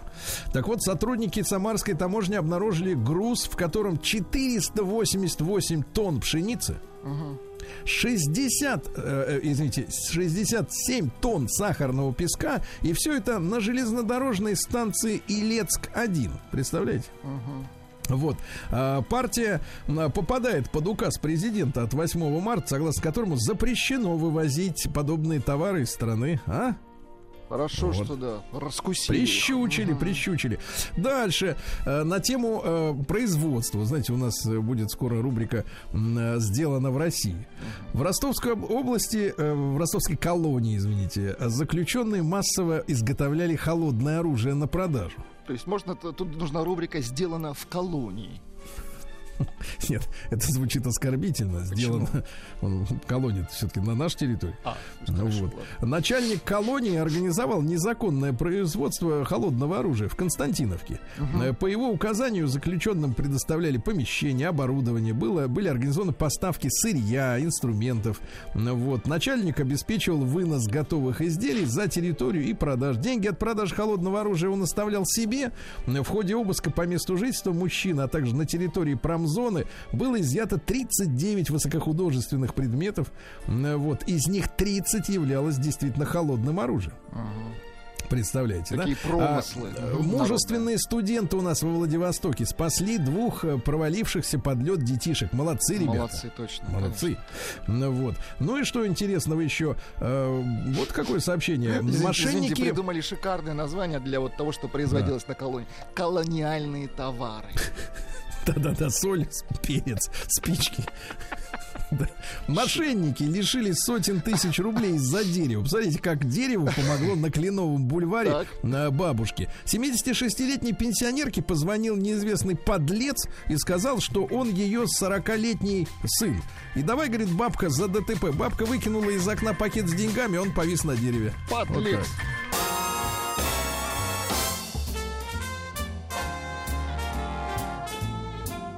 Сергей Стилавин и его друзья.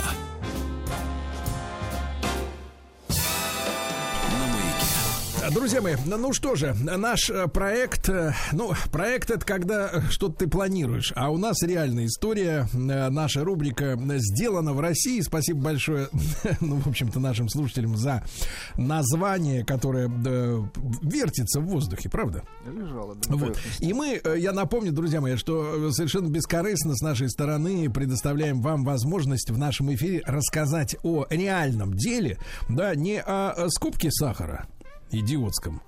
Вот. Э, И не купи-продай бизнес, а когда вы э, своими руками, своим талантом, своей головой организуете э, какое-то м, дело, да, не скажу, что это должно быть только лишь там производство, например, да, хотя это предпочтительно, естественно, в наши времена, но тем не менее, что-то э, что-то развиваете, э, помогаете другим людям получить то, что им нужно, правильно? Вот, но, э, опять же, не прокладки, э, не сахар и, и не, так сказать, не чулки, э, вот, с полок, а что-то реальное. И вот я получаю каждый день от вас письма, друзья мои, адрес мой простой, стилавинсобачка.бк.ру, пожалуйста, в этом письме, которое вы мне направите, обязательно указывайте ваш номер телефона мобильный, потому что Сергей Валерьевич звонит, вот. А э, во всех случаях человек на том конце провода, когда я звоню, они говорят, алло. Я говорю, добрый, добрый день, говорю, это Сергей Валерьевич. «Ну, Какой Сергей Валерьевич? Никто не может представить себе, что ему может позвонить Сергей Валерьевич. Ну, потом говорят, у вас голос другой, не такой, как по радио. Я говорю, у вас тоже.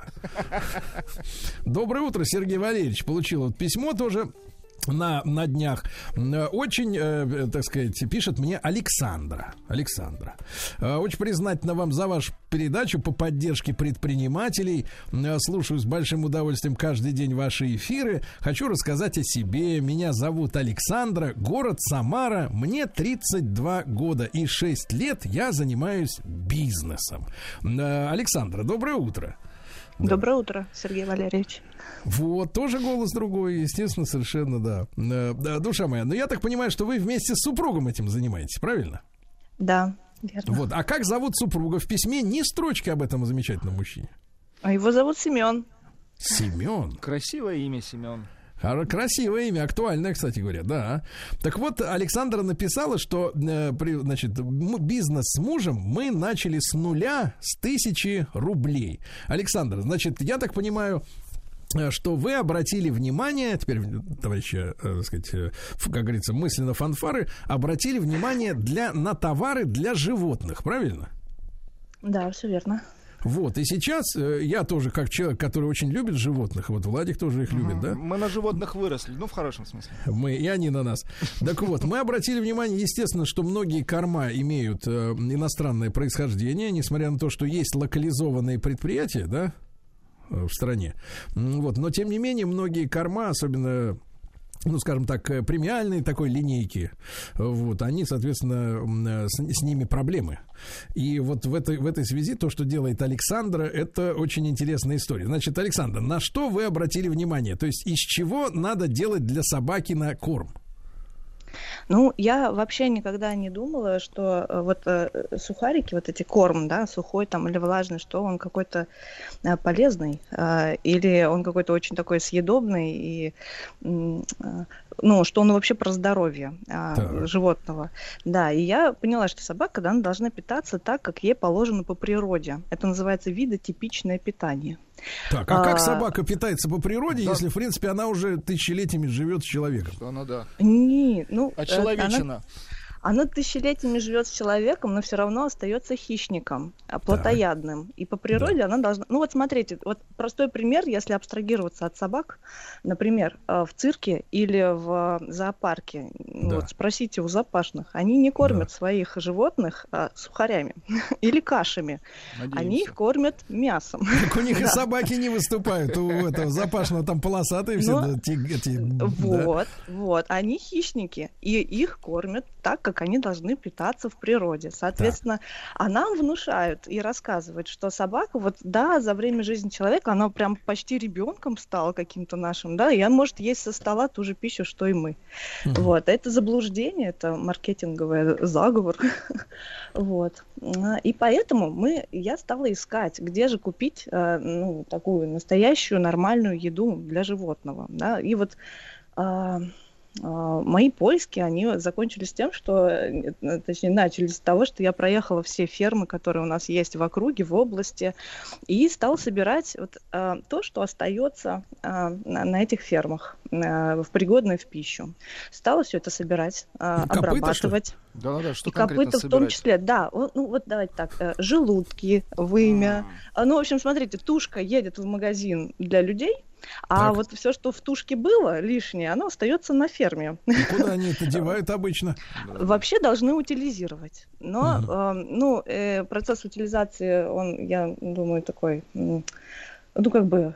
э, Дорогостоящий. Не, не, не простро- Дорогостоящий, да. И вот получается, что мы даже помогаем э, сохранять... э, То есть, смотрите, э, вы встроились, экологию. встроились, во-первых, в производственную цепочку, да? Ну да.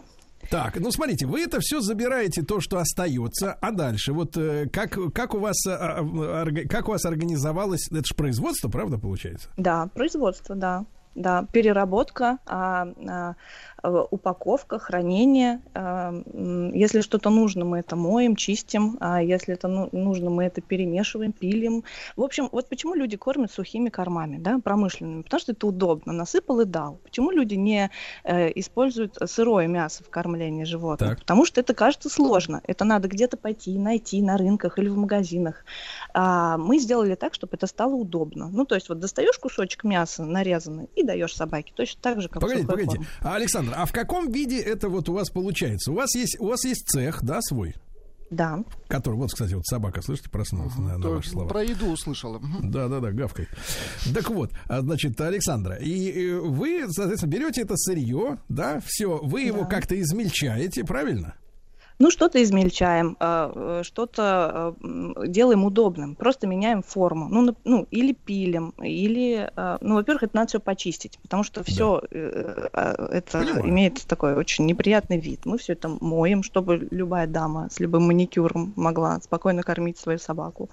Вот. А, а мы это пилим, а, мы это э, перекручиваем в фарш и делаем, ну, порции, порции становятся Так, а разные порции эти вы во что упаковываете, соответственно? Расскажите нам, как бы... У- упаковка, у, у нас еще не такое глобальное производство, чтобы мы могли это упаковывать там в подложки или как-то вакуумную упаковку. Сейчас это просто а, под заказ э, фасуется ну, в нужном количестве, потому что собаки все разные, коты все разные, всем нужно разное количество, место в холодильниках у людей тоже разное. И, А вы это снабжаете, Александра, какими-то, вот, знаете, как всегда это принято, консервантами, там, приправами, какими-то ароматизаторами? Нет, нам это абсолютно не нужно, потому что любая умная собака, как только почувствует запах свежего мяса, она ну, э, ну, с радостью его съест, и мне не нужно добавлять никакие улучшители вкуса, никакие добавки. В корме написано, что там запах баранины, а у нас просто настоящая баранина. Так, так, так. Ну, скажите, пожалуйста, и как вы подошли к делу именно вот, э, м, чтобы это производить? Вы все вот вдвоем с мужем делаете или у вас есть и сотрудники какие-то?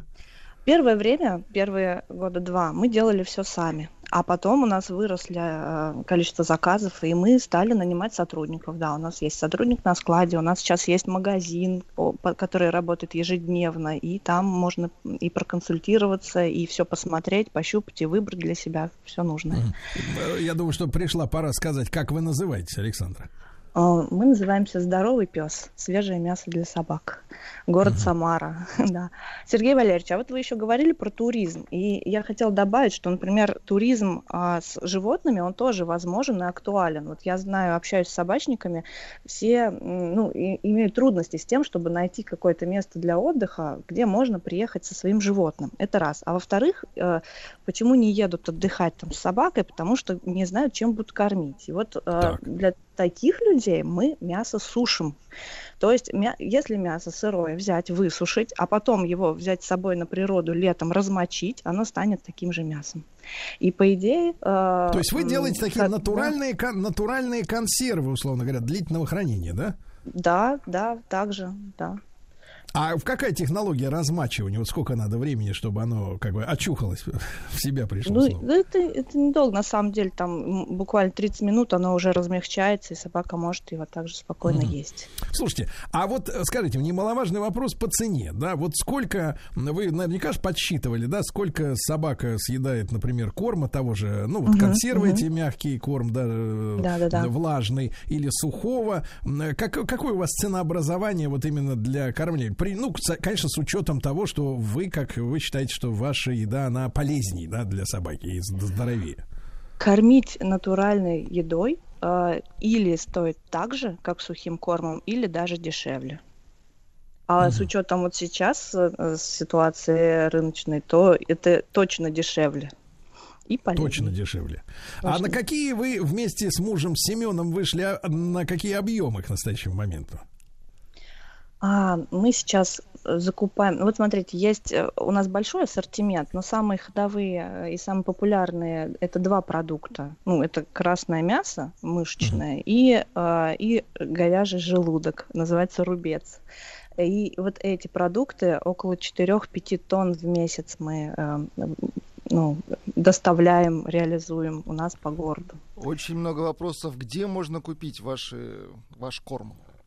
Да. В Москве, А, например, есть И собираетесь ли вы, например, Москву, да? собираетесь ли вы, например, смотрите, поскольку действительно вопрос стоит очень актуально, да, то мне кажется, что вам нужно, Александр, разработать какую-то, ну не знаю, не то чтобы франшизу или чисто по-человечески поделиться э, своими Технологией. э, своим технологиям, может быть, за, за какую-то денежку, да, э, чтобы действительно такие вещи встраивались в пищевые цепочки, условно говоря, при фермах, э, а мясокомбинат, это сколько, так сказать, там, наверное, этого всего добра. Ну, вот, конечно, действительно, по, по всей, цикл, по по всей, сути. По всей стране, потому что у нас, ну, огромное поголовье и собак, и котов. Кстати говоря, а вот э, у котов и собак, у них как э, различаются пристрастия в отношении ваших, вашей продукции? Что больше любят коты, а что собаки? В чем разница корма? А, ну, а, пристрастия различаются. Коты, они более привередливые, и у них ну, более тонкий нюх. Они, Ага. например, э, э, ну, более разборчивы в еде. Но у нас есть, э, и им нужно понежнее. То есть, если собаке это мощная челюсть, она может грызть и справляться с одной жесткостью, то кошка так не может. И поэтому у нас есть более измельченные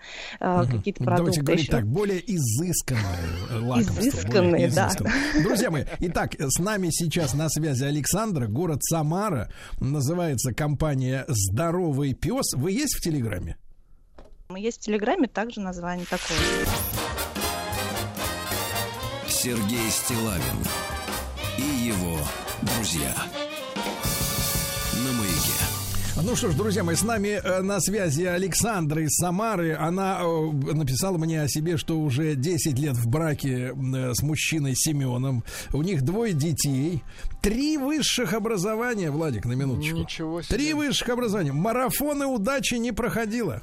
Молодец. Вот, вот, вот когда у человека психика здоровая, в принципе, да, то он, соответственно, человек начинает заниматься делом, а который немножко, так сказать, он начинает копаться в себе, да, вот копаться, и у него сил уже больше ни на что не остается.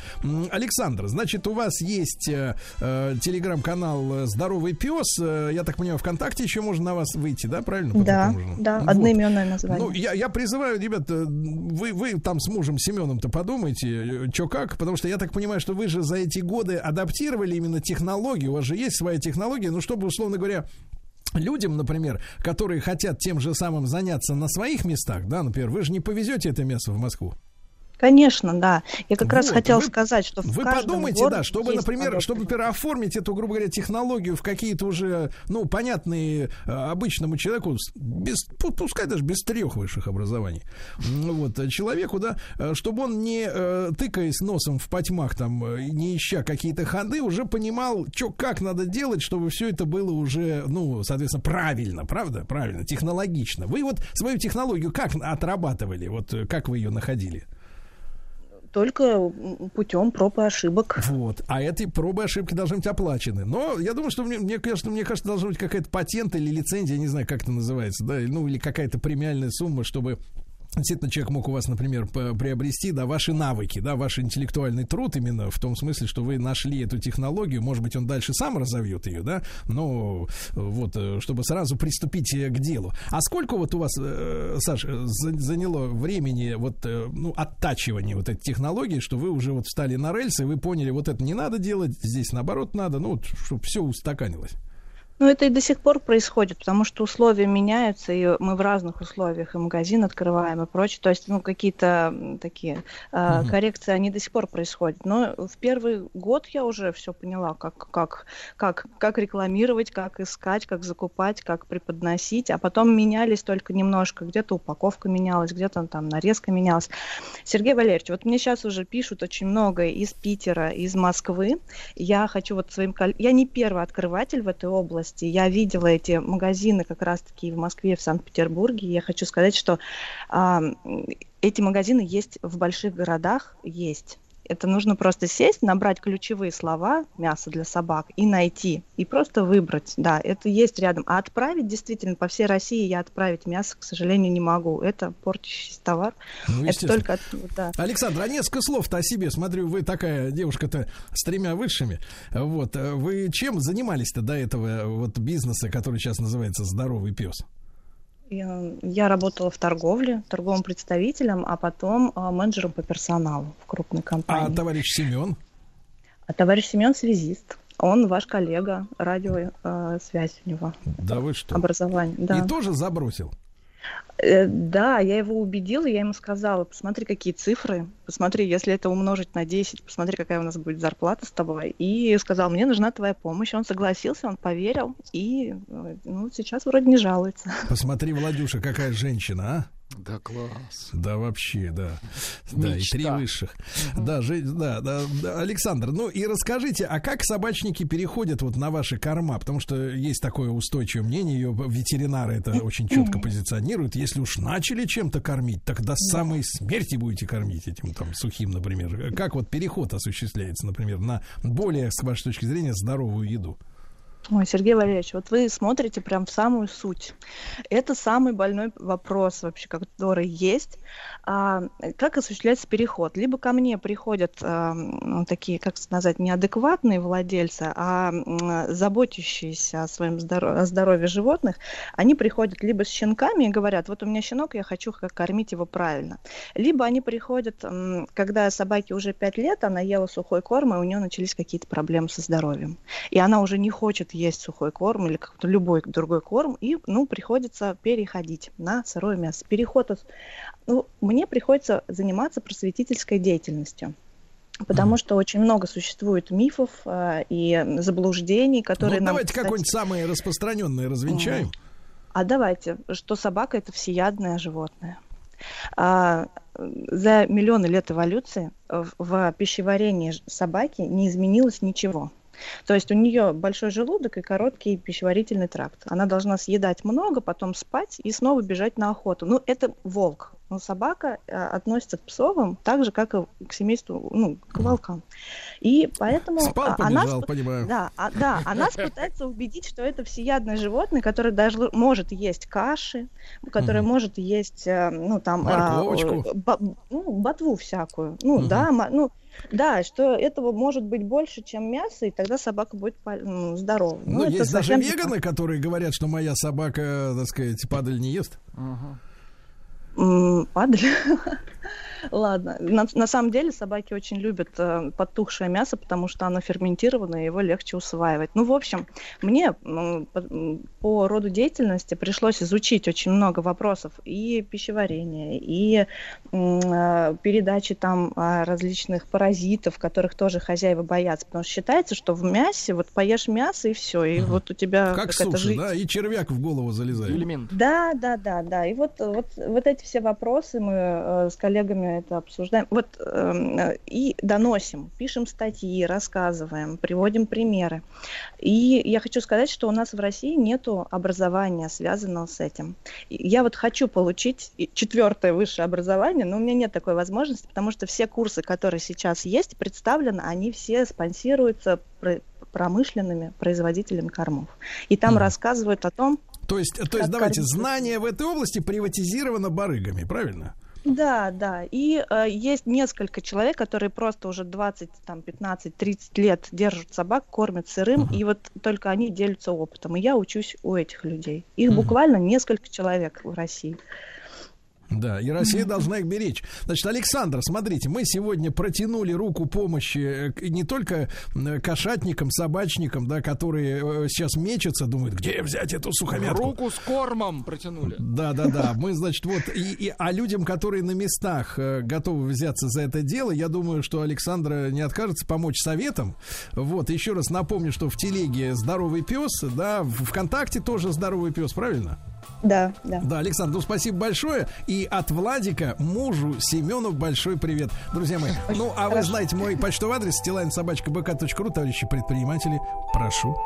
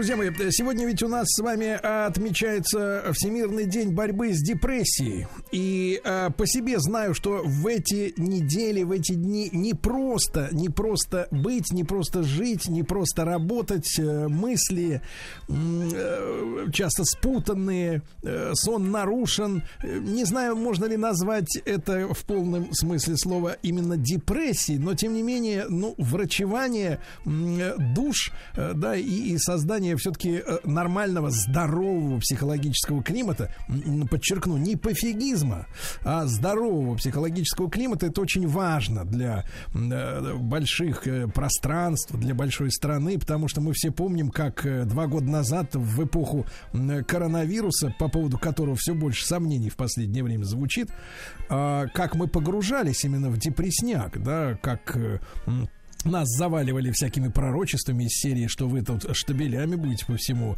миру падать. И люди находились действительно в угнетенном состоянии. Это ни в коем случае нельзя э, допускать в нашем, нашей с вами жизни. Но и мы хотим разобраться с этой историей, с депрессией. Э, С нами, во-первых, Наталья Антипова-Коплоухая, клинический психолог. Наталья, доброе утро.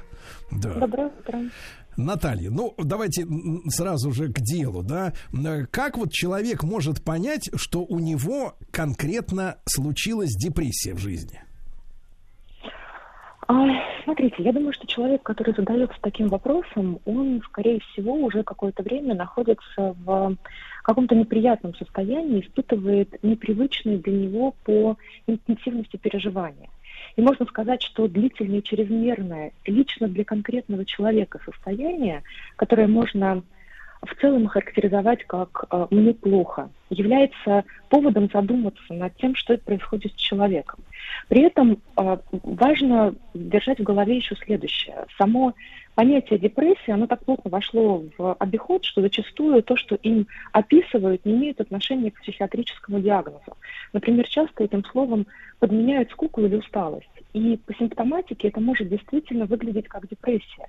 Но разница будет в том, что как только изменяются обстоятельства, и как только они примут в какой-то момент нормальный характер или они примут устойчивый характер, а, изменится и состояние человека. Например, многие испытывают эмоциональный спад в начале осени, но дальше происходит адаптация к изменившимся обстоятельствам, и человек возвращается к норме своего функционирования.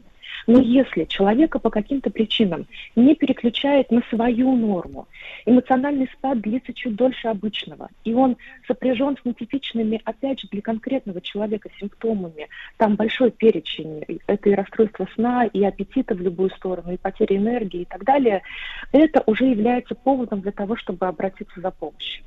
То же самое, кстати, можно сказать и про тревоги. Да, то есть это вот нарастание, а, нетипичное нарастание, а, все, к чему можно при, добавить приставку сверх. Да, вот оно как бы слишком по продолжительности, по интенсивности. Наталья, а вот э, если э, четко, буквально, так сказать, определить тревогу и депрессию, чем, чем они отличаются? Тревога это напряжение, а депрессия безучастность или неправильно так сказать? А, скорее, если коротко, то тревога – это беспокойство по поводу того, что может произойти и с чем психика может не справиться. А депрессия – это уже ответ на нечто, что, с чем психика не справилась. Поэтому тревожность часто приводит к депрессии. И да, важно, когда мы говорим про именно клиническую То есть тревожность это ожидание чего-то плохого, да? Депрессия Да, реакция верно. на плохое. Мгм, мгм. Да, Хорошо. да. А почему, в принципе, мы понимаем сегодня, Наталья, почему они появляются вот в жизни человека? Это какая-то предрасположенность или любой э, человек, в принципе, который ведет здоровый образ жизни, ну, имеется в виду, гуляет на свежем воздухе, да, вот, правильно питается, условно говоря, и, и так далее, вот он менее подвержен. Или это вот э, недуг, который может схватить за горло любого? Ну, например, считается, что женщины в два раза чаще э, страдают депрессией, чем мужчины, хотя, на мой взгляд, это довольно спорный э, аргумент, потому что мужчины реже и обращаются, и они менее внимательны к своим состояниям. Еще есть э, наблюдения о том, что депрессиям подвержены люди, которые имеют а, соответствующий анамнез в семейной линии, да, то есть какой-то генетический фактор. Но вообще а, появление депрессии связано с адаптивными, с поломками в адаптивных мех- механизмах и стратегиях совладания со стрессом.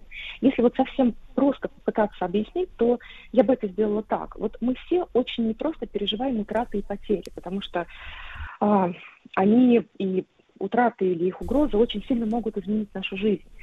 И здесь мы говорим как про фактические утраты, внешние. Вот а, повзрослели дети, ушли, потеря близких, молодости, дохода, так и про внутренние потери, они больше фантазийные, про наши мечты, свободы, возможности, а, потерю контроля над жизнью, например. И вот в психологии есть понятие работы горя. У нас у всех есть психический механизм, с помощью которого мы умеем отпускать. Но иногда механизм не срабатывает и дает сбой. И тогда мы погружаемся в тревогу по поводу предстоящей гипотетической потери или в депрессию по поводу потери уже случившейся.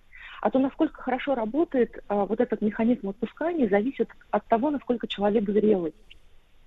А, потому что чем больше он ребенок, тем сложнее ему отпускать и расставаться.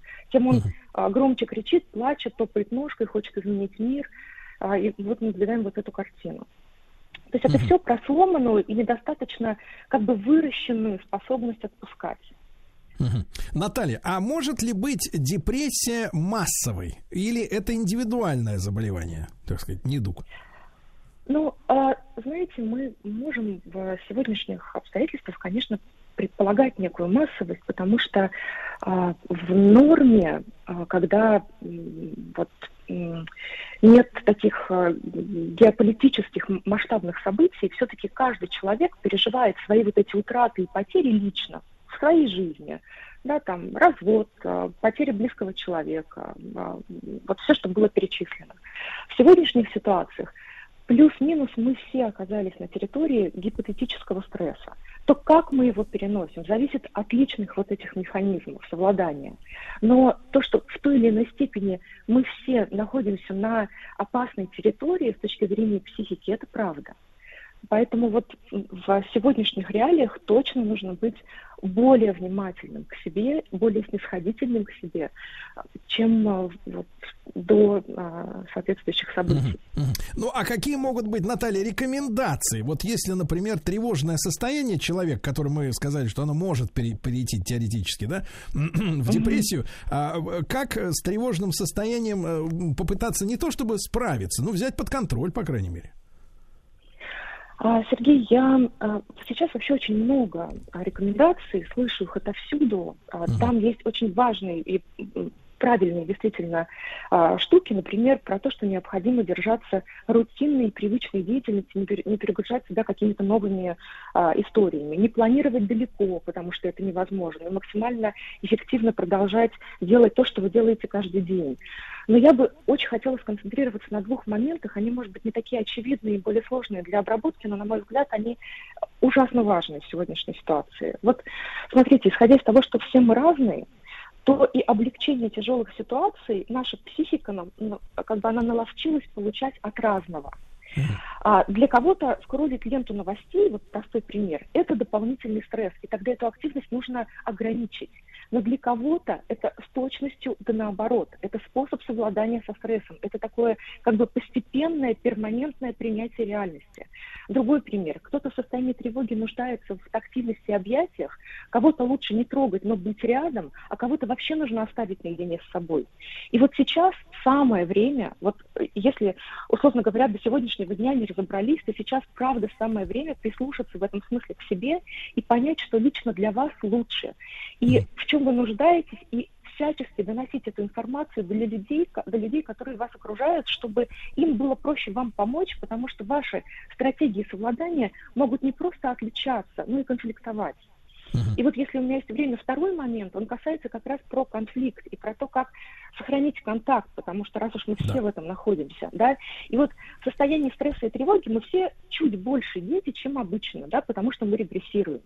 И если в вашем близком окружении сейчас кто-то оказался большим ребенком, а как мы это можем понять? По категоричности суждений, по агрессивности, по напору эмоций. А, а на месте этого человека могут оказаться люди старше по возрасту, это могут быть родители, это взрослые дети, это друзья, кто угодно. А, важно этого ребенка увидеть, посмотреть на него как на ребенка и в каком-то смысле, в хорошем смысле, коммуницировать с ним как с ребенком. Что это значит? Это значит безоценочно, насколько это возможно, признать его эмоции, не точку зрения, а эмоции. Можно сделать это через признание, например, своих эмоций. Мне тоже тревожно, я тоже боюсь за то-то, за то-то и так далее. И самое важное, вот прям вообще самый главный ключевой момент, обнаружить хотя бы внутри себя ту самую положительную эмоцию в отношении близкого человека, а, на которой ваша близость изначально основана. Там или любовь, или благодарность, или уважение, там много чего может быть. А если вы еще и сможете это вслух произнести, это будет вообще гигантским шагом. Потому что я сейчас по несколько раз в день говорю, что из любой ситуации неопределенности и стресса победителем выйдет не тот, у кого было больше ресурсов на старте, а тот, кто устоял психически. Он доберется до конца. Поэтому думайте о себе и о близких, берегите их. И э, обращайте на все, что происходит с психической точки зрения, повышенное внимание. И если вдруг вы понимаете, что становится только хуже, вот в течение да, этих там трех-четырех недель, пожалуйста, обращайтесь к специалистам за помощью. Ну, если, если так вот перевести на какой-то э, литературный язык, э, найти, найти, э, вспомнить, если вдруг забыли причину, по которой ты этого человека любишь, и да, вос, вос, восстановить это чувство, да, сделать его более ярким и принять, принять человека, да, которому сложно. Наталья, спасибо огромное. Наталья Антипова-Коплауха, клинический психолог, с нами была на связи, а я еще хочу заручиться поддержкой в этой нашей теме у Марии Скря Скрябиной, врача-психиатра, психотерапевта, ассистента кафедры психиатрии и медицинской психологии Российского национального исследовательского медицинского университета имени Пирогова. Мария, доброе утро. Доброе да. утро, Сергей. Да, Мари, ну мы исследуем эту тему. Сегодня еще раз напомню нашим слушателям Международный день борьбы с депрессией, да. Вообще, Мари, вот э, э, из-за чего у человека может снижаться настроение? Ну, мы сейчас все понимаем, из-за чего оно может снижаться, но вот в, индивиду... в индивидуальном порядке. Ну, э, мне кажется, коллега вот прекрасно рассказала о том, что мы все воспринимаем мир по-разному, да, через свои фильтры, через свой опыт, полученный ранее. И для кого-то, например, ну, я не знаю, развод, да, может оказаться очень сильным триггером, с которым человек не сможет совладать, с которым он будет чувствовать себя покинутым, оставленным, одиноким. Для кого-то это будет совершенно такая рабочая ситуация, к которой он адаптируется. То есть мы все сталкиваемся с триггерами, да, в нашей жизни, с утратами, с, с ситуациями неопределенности. И каждый человек э, в силу его психоконституции, темперамента и опыта может переварить, условно говоря, эту жизнь так или иначе. Поэтому, а, если ответить на ваш вопрос просто, со всех на нас действуют триггеры, и мы на них реагируем и можем не справиться со стрессом в какой-то момент, особенно если его много, например, навалилось на одного человека. А это так есть в нашей жизни многозадачной, ведь правда? Чем мы взрослеем, тем больше триггеров. Да, но я так понимаю, что, Мари, у депрессивной вот этой истории есть э, какие-то вот определенные э, четкая структура, да, э, и я так понимаю, что вот если э, это состояние длится более двух недель, тогда надо уже обращать пристальное внимание. А из чего состоит это, э, извините, тавтологию, состояние? Вот смотрите, а, то, чему мы учим студентов там на самых достаточно первых курсах, понятию депрессивной триады. Это очень легко, дети там 18-19 лет прекрасно это понимают. Три признака. Стойкое снижение настроения. Что это такое? Снижение настроения. Это по типу тревоги, тоски или апатии. Мне грустно, мне тревожно или я ничего не хочу. А? Вот более двух недель человек там плюс-минус все время в этом состоянии пребывает. Второй компонент, да, это такие критические мысли о мире, о себе, чувство безысходности, пессимизма, а, я не справлюсь, мир плохой, все рухнуло, да, то есть вот то, что человек негативно думает, да, так скажем.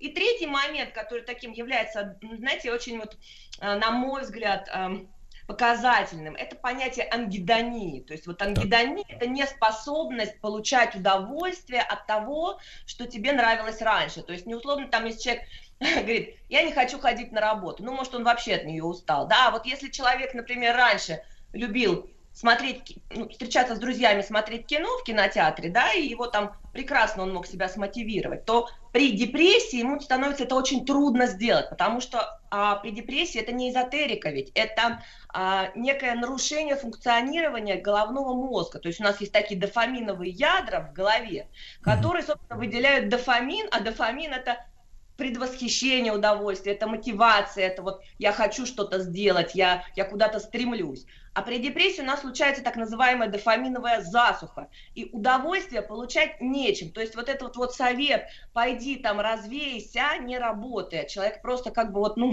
не может радоваться и даже сам удивляется. Что-то меня как-то вообще ничего не радует, то, что раньше нравилось. Этот такой критерий, он очень тревожный является для нас, как для специалистов. Хорошо, э, хорошо, Мария, а вот э, э, если мы говорим не об обращении к специалисту, да, когда уже принято решение пойти к специалисту, действительно помочь, э, чтобы тебе помогли профессионалы, э, вот что важно, как самим собой договориться э, в этой ситуации, в этом состоянии? Ну да, это, это хороший вопрос, потому что первый шаг всегда идет от человека, да, и э, я думаю, что первое, что нужно убрать стыд, да, за свое состояние, потому что все-таки до сих пор в нашем обществе существует мнение, что испытывать негативные эмоции это как-то странно, стыдно, глупо, дети Африки голодают, и вообще как-то вот от- отвернуться от себя, да, это такой частая стратегия совладания, которая вот не работает никак в этом случае, поэтому разрешить себе вообще свои чувства, разрешить себе депрессию, это уже первый шаг самопомощи на самом деле. А что это значит, если ты себе разрешил? Ну, это ты, значит, полез, например, в интернет и нашел там опросник Бека, да, который может состоять там из небольшого количества вопросов, ты можешь потратить 10 минут и просто посмотреть, да, где ты находишься. Порталы бесплатно эту информацию все обрабатывают, предоставляют. И ты можешь почитать о депрессии. Например, в принципе, любая книга а, о депрессии написана более-менее, а, ну, так сказать, профессионально, потому что этот вопрос хорошо изучен. Но мне лично нравятся, например, книги Роберта Лихи, прекрасный совершенно психолог, философ, а, написано с юмором. И а, в тему нашего, так сказать, сегодняшнего да, дня о борьбе с депрессией у него есть книга «Победить депрессию, прежде чем она победит тебя». Роберт Лихи. Вот человек может почитать, ему откликнется, он узнает себя, и все-таки я настоятельно рекомендую обратиться хотя бы к психологу, если нас, психиатров, немножко люди побаиваются, но психолог вас как-то морально сориентирует, подготовит, а, потому что, ну, например, среднюю стадию депрессии можно э, заниматься, говорить э, о том, что можно лечиться психотерапией, да. именно- Мария, Мария, мы вот смотрите, говорим с вами о страхах, например, обращаться э, к тем же специалистам, говорим о том, что у мужчин э, реже, э, да, ну якобы реже она бывает депрессия или или просто мужчины в принципе э, это существа скрытные в этом смысле и не хотят диагноз свой э, как-то популяризировать, да, среди близких. Вопрос вот в чем: если пойти к психиатру, он может лишить, например, вас э, права э, продлевать водительское удостоверение э, на основании депрессии? Ну, Конечно, нет. Каждый человек имеет право на депрессию. Любая депрессия, закон депрессии, она рано или поздно проходит. Просто запускать ее нельзя, потому что она может пройти тем, что закончится, к сожалению, суицидальными тенденциями. А это очень опасно. Поэтому нужно вовремя получить помощь, вылечиться, и, пожалуйста, никаким образом это на вашу жизнь не будет влиять.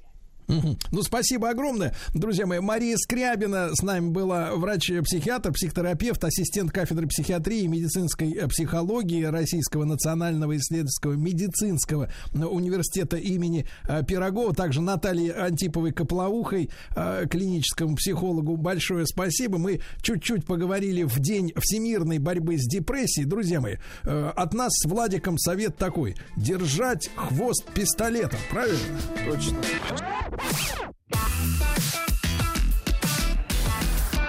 Сергей Стилавин и его друзья на маяке. Э, Дорогие друзья, э, сегодня очередная печальная годовщина э, начала бомбардировок Югославии, Белграда. Вот 24 марта 1999 года НАТО вот обрушилось со своими бомбами, с урановыми сердечниками, значит, соответственно, вот на эту в прошлом когда-то социалистическую республику много жертв среди мирного населения по-прежнему онкология из-за вот этих бомбардировок ядерными, ну не ядерными, атомными, так сказать, э, радиоактивными боеприпасами. И, конечно, э, мы не могли эту тему обойти своим вниманием. Э, С нами Елена Георгиевна Пономарева, доктор политических наук, э, профессор МГИМО на связи. Елена Георгиевна, доброе утро.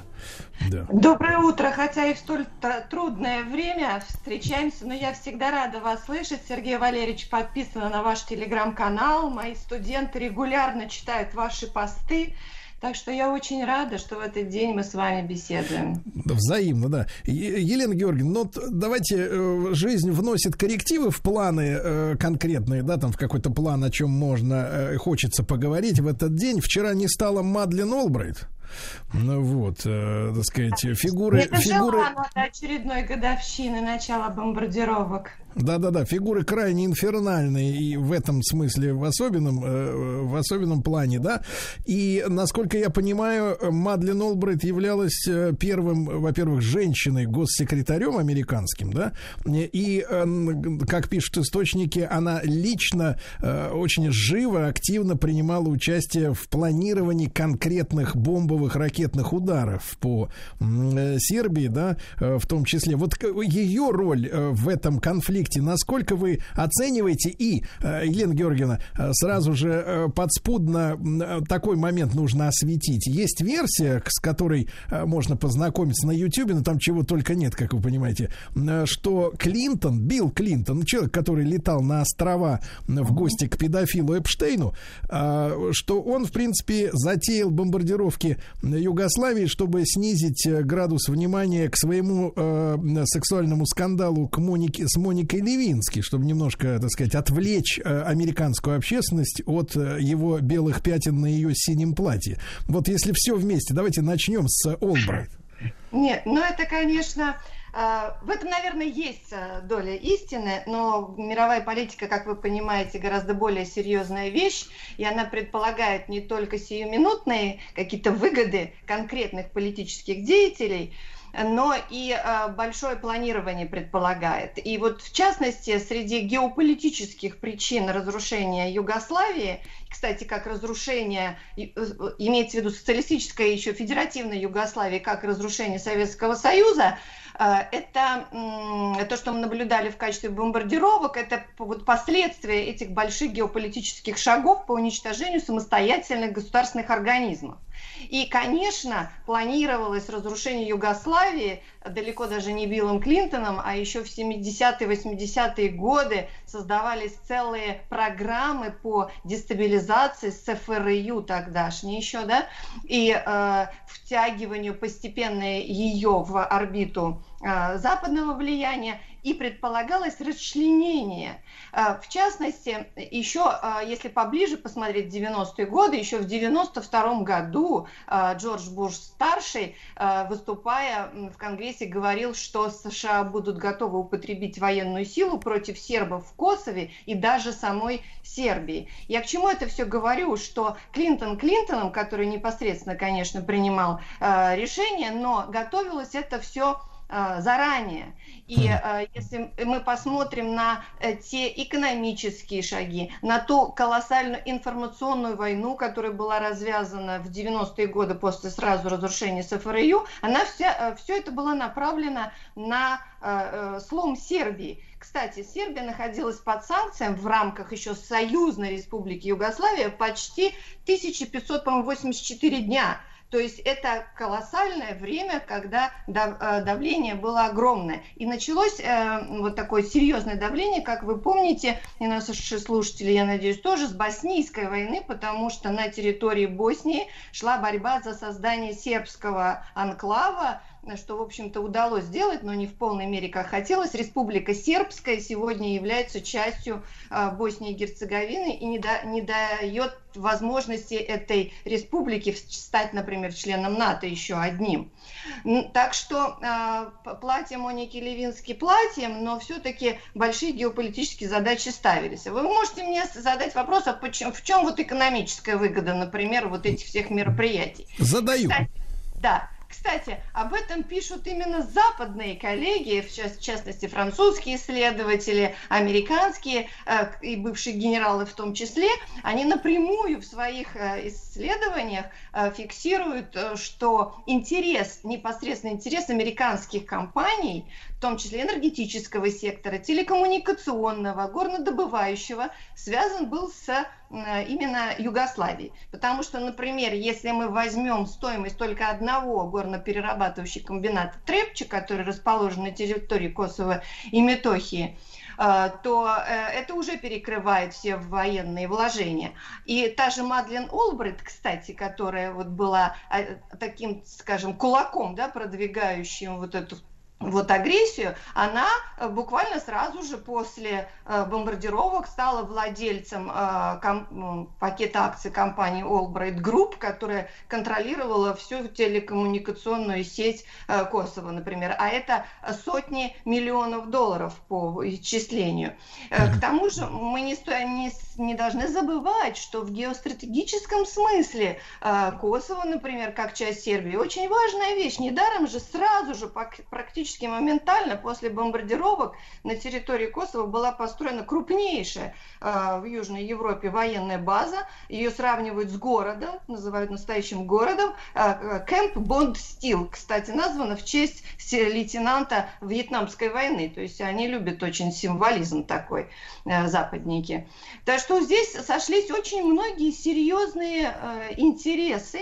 И мне кажется, в современных условиях очень важно понимать, что э, та масштабная деструкция, та психоисторическая даже война, которая велась против сербов, она ведь в настоящее время продолжается против России и вообще э, против православных народов. Э, в данном случае никакой патетики нет, а это ну, просто факты, которые мы имеем сегодня на руках. И получается, что если бы не было вот э, тех э, страшных бомбардировок и уничтожения Югославии в 99 году, может быть, мы сегодня бы в другом мире жили и не переживали те трудности, которые переживает сегодня наша страна. Елена Григорьевна, а, э, Георгиевна, ой, извините, а очень важный вопрос. э, Вот вы упомянули православие, да, и э, многим это непонятно. Мы просто прожили там 70 лет в Советском Союзе в атеистическом обществе, да, и, в принципе, у многих э, в семьях там вытравлено, да, представление о религиозном там сознании, мировоззрении.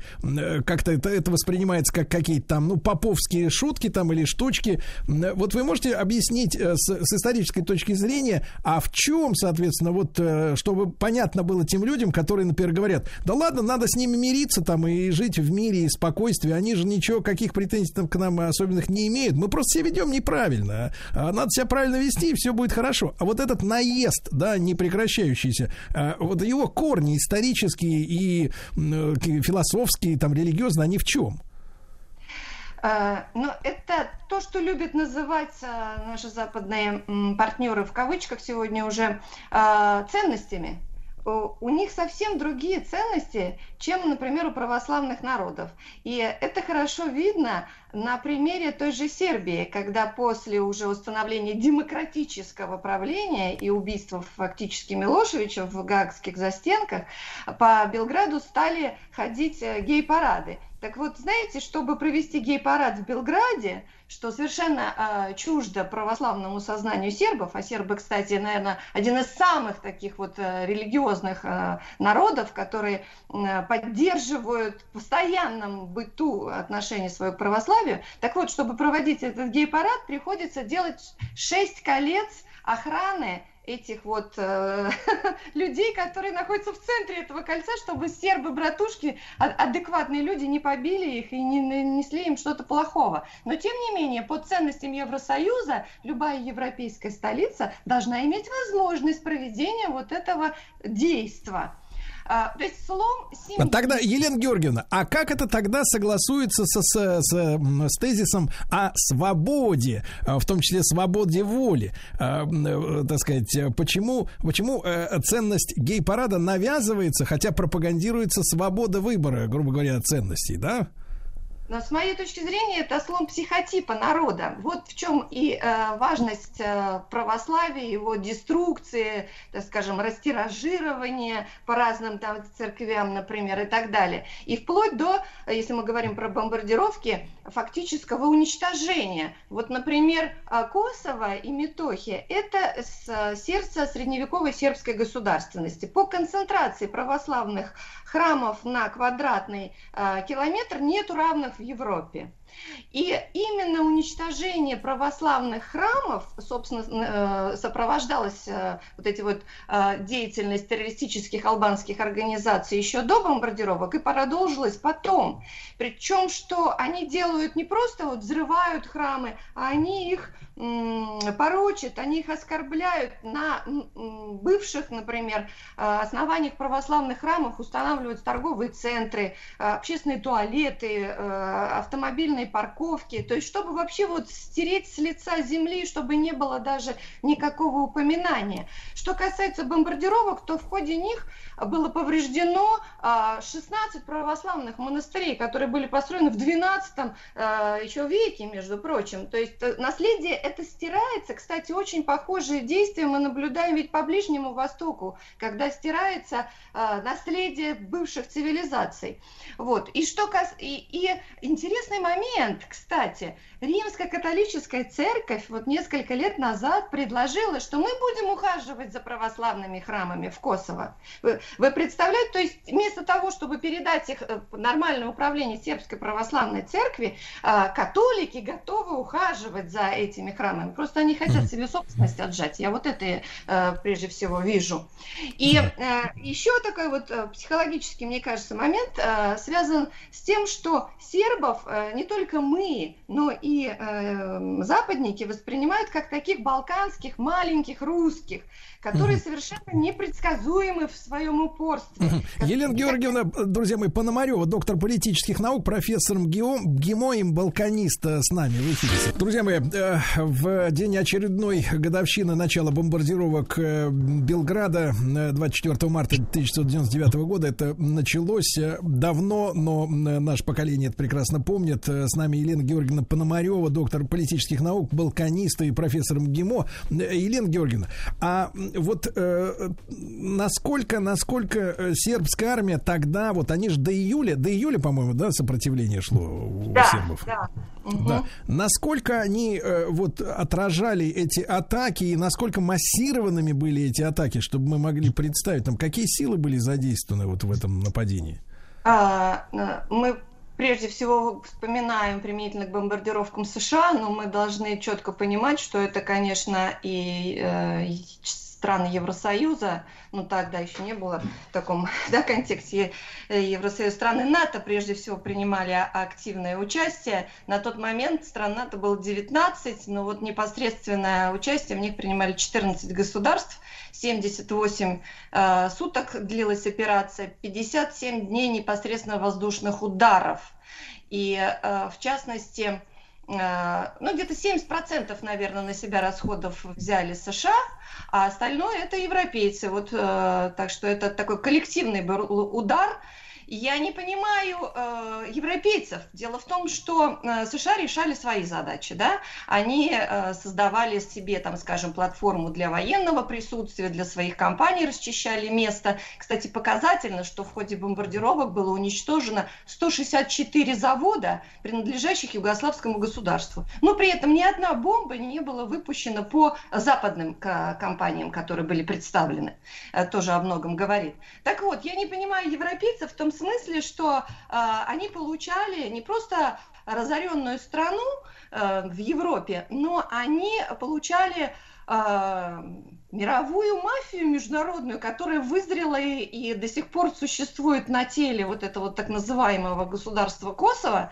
Более того, это международный криминал, как, например, известно, если нам известно исследователям, то понятно, что спецслужбам это лучше известно, а, около семи а, крупных военных лагерей, где готовятся террористы-боевики. Вот, в частности, они прошли очень серьезную обкатку а, по, э, там, скажем, использованию в странах Ближнего Востока в борьбе с ИГИЛ, запрещенной в России организацией. И мы прекрасно знаем, что они вернулись назад. И сейчас, где они окажутся, тут, наверное, не стоит э, много гадать.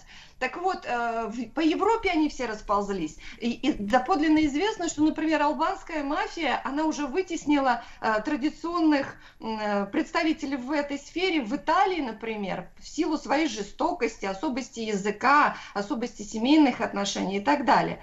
А я уже не говорю про ту э, изуверскую торговлю человеческими органами, которая как, как, как раз-таки расцвела в ходе бомбардировок Югославии. И э, это тоже доподлинно известно, потому что, например, мужественный человек Дик Марти, э, депутат Европарламента, еще в 2010 году сделал масштабный доклад со своими коллегами, где назвал все персонали и места, где, так скажем, это осуществлялось. Э, так что вот Елена Георгиевна, а в этой связи, в этой связи, с вашей точки зрения, в принципе-то, э, и, и мы видим по сегодняшним шагам, да, по сегодняшним санкциям, которые бьют по большей части по Европе, а до Америки-то долетают какие-то ошмети э, с барского стола. А в принципе-то Европа, она насколько субъектно, самостоятельно? Мы же понимаем, что после окончания Второй мировой там стояли и, и, и стоят э, американские базы, да? Это наш Михаил Сергеевич Э, уперся, значит, соответственно, из ГДР и из соцстран, а, соответственно, американцы там были и есть. Вот в этой связи, вот скажите, пожалуйста, с вашей точки зрения, вот этот конспирологический канцлер-акт, например, да, бумага, которая якобы существует, согласно которому немецкое, например, управление визируется в Вашингтоне. И то есть это вообще, в принципе, не, не имеет смысла говорить о самостоятельных государствах европейских, в принципе. Вы совершенно правильно, Сергей Валерьевич, отметили о суб, субъектности субъектности.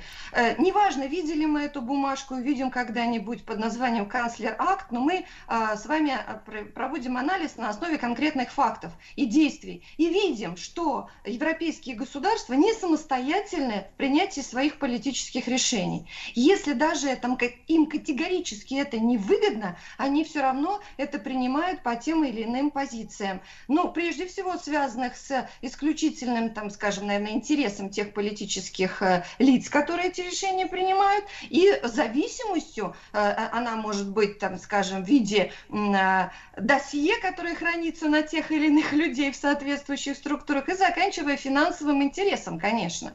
Поэтому говорить о какой-либо субъектности вообще не приходится, и э, имеется в виду европейцев. Более того, здесь даже, я бы сказала, более сложный вопрос, потому что э, суверенность э, тех же Соединенных Штатов уже тоже давно под вопросом. Речь идет о роли транснациональных и наднациональных структур, которые подминают по серьезному суверенитет современных государств. И в, вот в этом вопросе, связанном с бомбардировками, прежде всего, опять же, подчеркиваю, не только наши исследователи, но и западные обращали внимание на первостепенный интерес транснациональных компаний, которые были заинтересованы в организации, финансировании, проведении этой операции.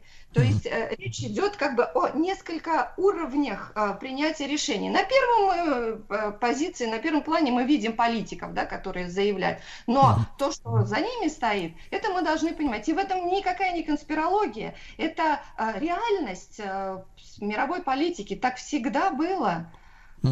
Елена Георгиевна, спасибо вам огромное. Э, как всегда, было с вами приятно пообщаться. Елена Пономарева, доктор политических наук, профессор МГИМО, балканист. 24 э, марта 1999 года начались э, страшные бомбардировки Белграда с силами НАТО.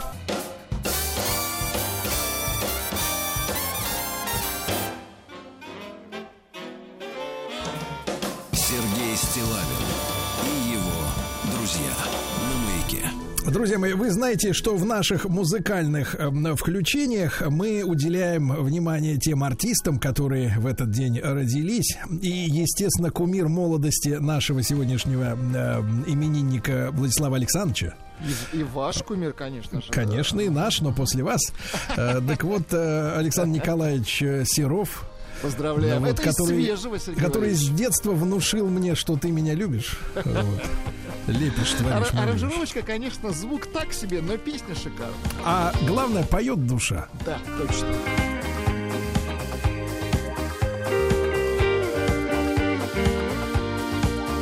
Бесконечные мысли, бессонница тут кут по ночам. Я хочу тебя видеть. Бесконечные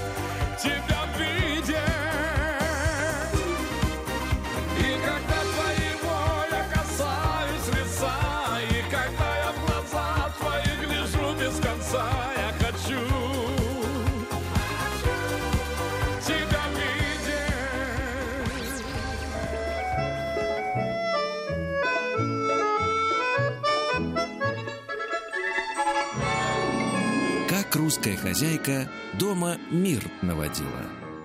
Вот такие дела, друзья мои. Нас часто спрашивают, ну а что у вас, ребята, там нового? А сегодня вы узнаете, например, друзья мои, такое слово, как сказкотерапия. Ух ты. Да, да, да, да, да. Это очень любопытно.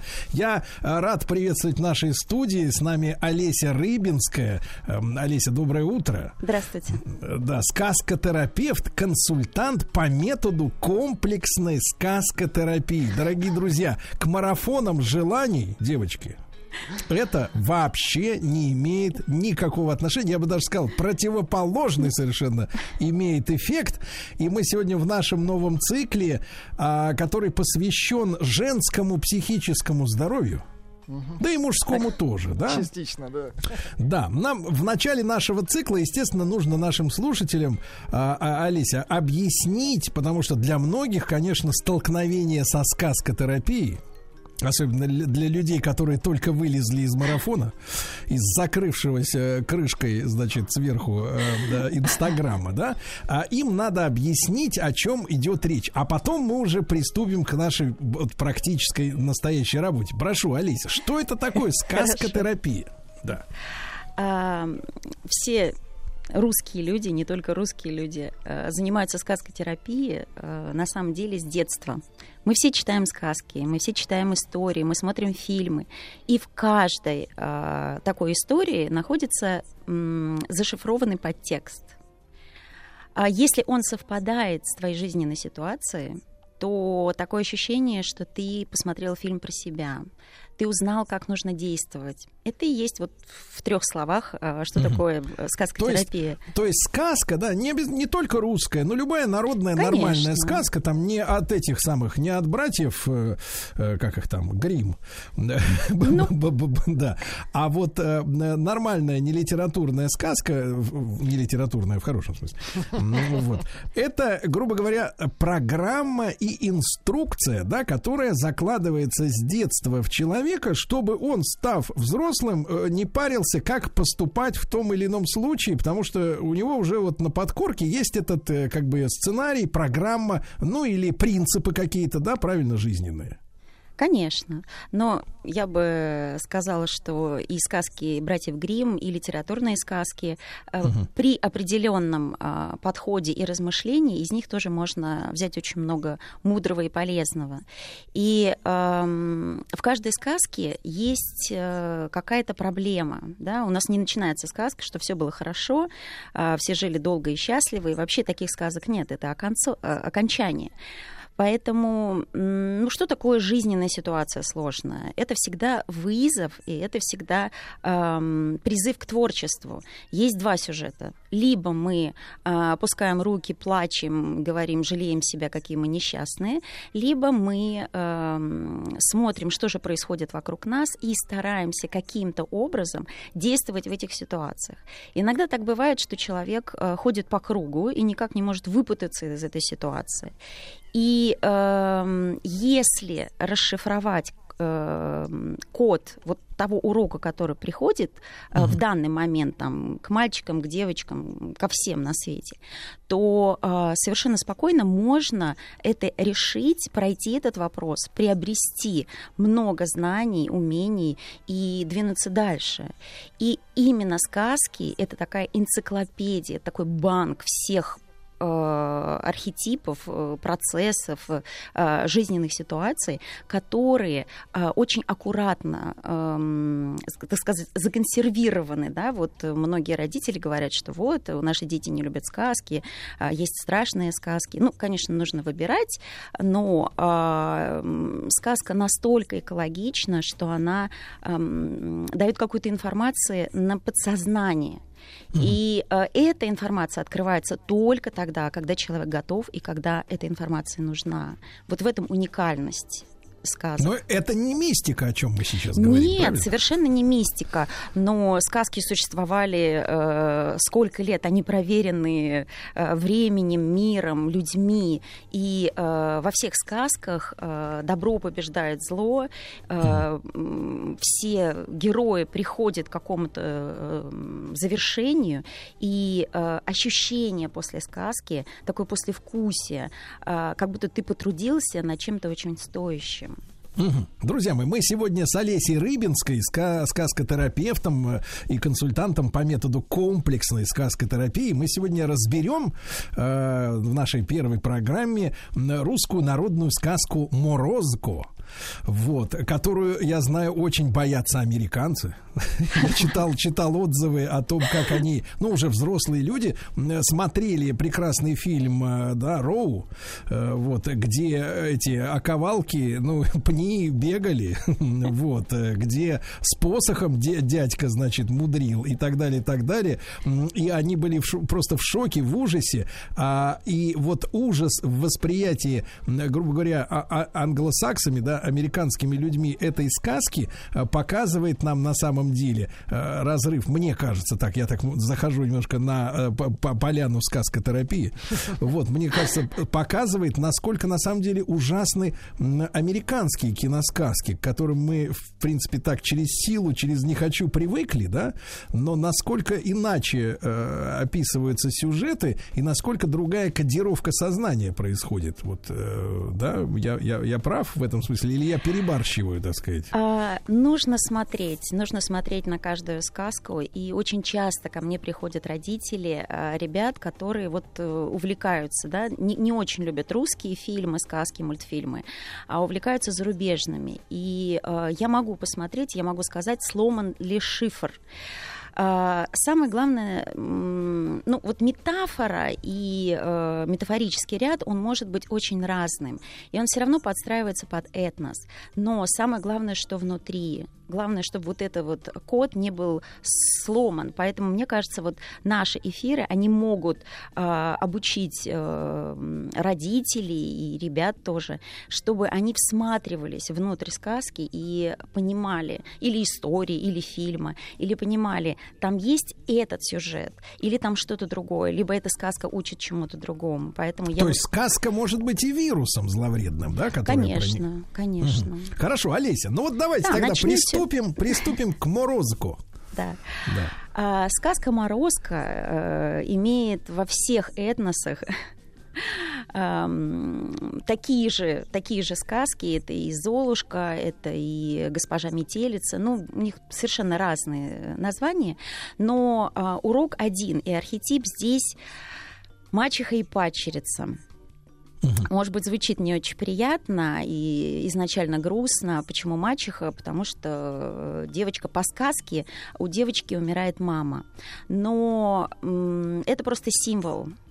То есть сказки, они, с одной стороны, они мягкие, экологичные, с другой стороны, они показывают очень ярко, что должно произойти. А В точке взросления, а это где-то в 10-11 лет, девочке нужно э, научиться определенным навыкам.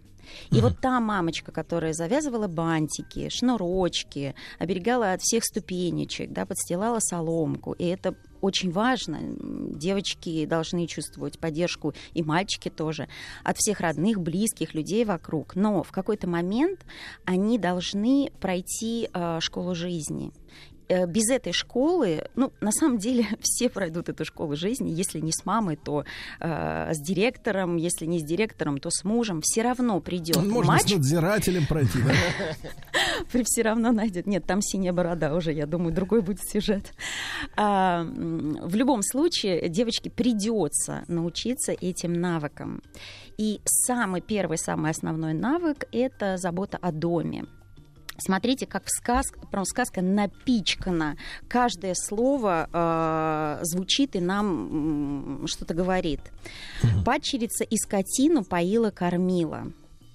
А, Кто-то скажет, ну какая скотина, да, хомячок, э, кошечка. Нет, это не только о- животных, это вообще о всех э, домочадцах. Вот все, кто дома находится, э, девочке нужно научиться э, смотреть, э, что кому нужно, и э, вовремя кому-то сделать чай, кому-то, не знаю, там, брату принести булочку, которую он любит. Папе, папе об- обновить пивас.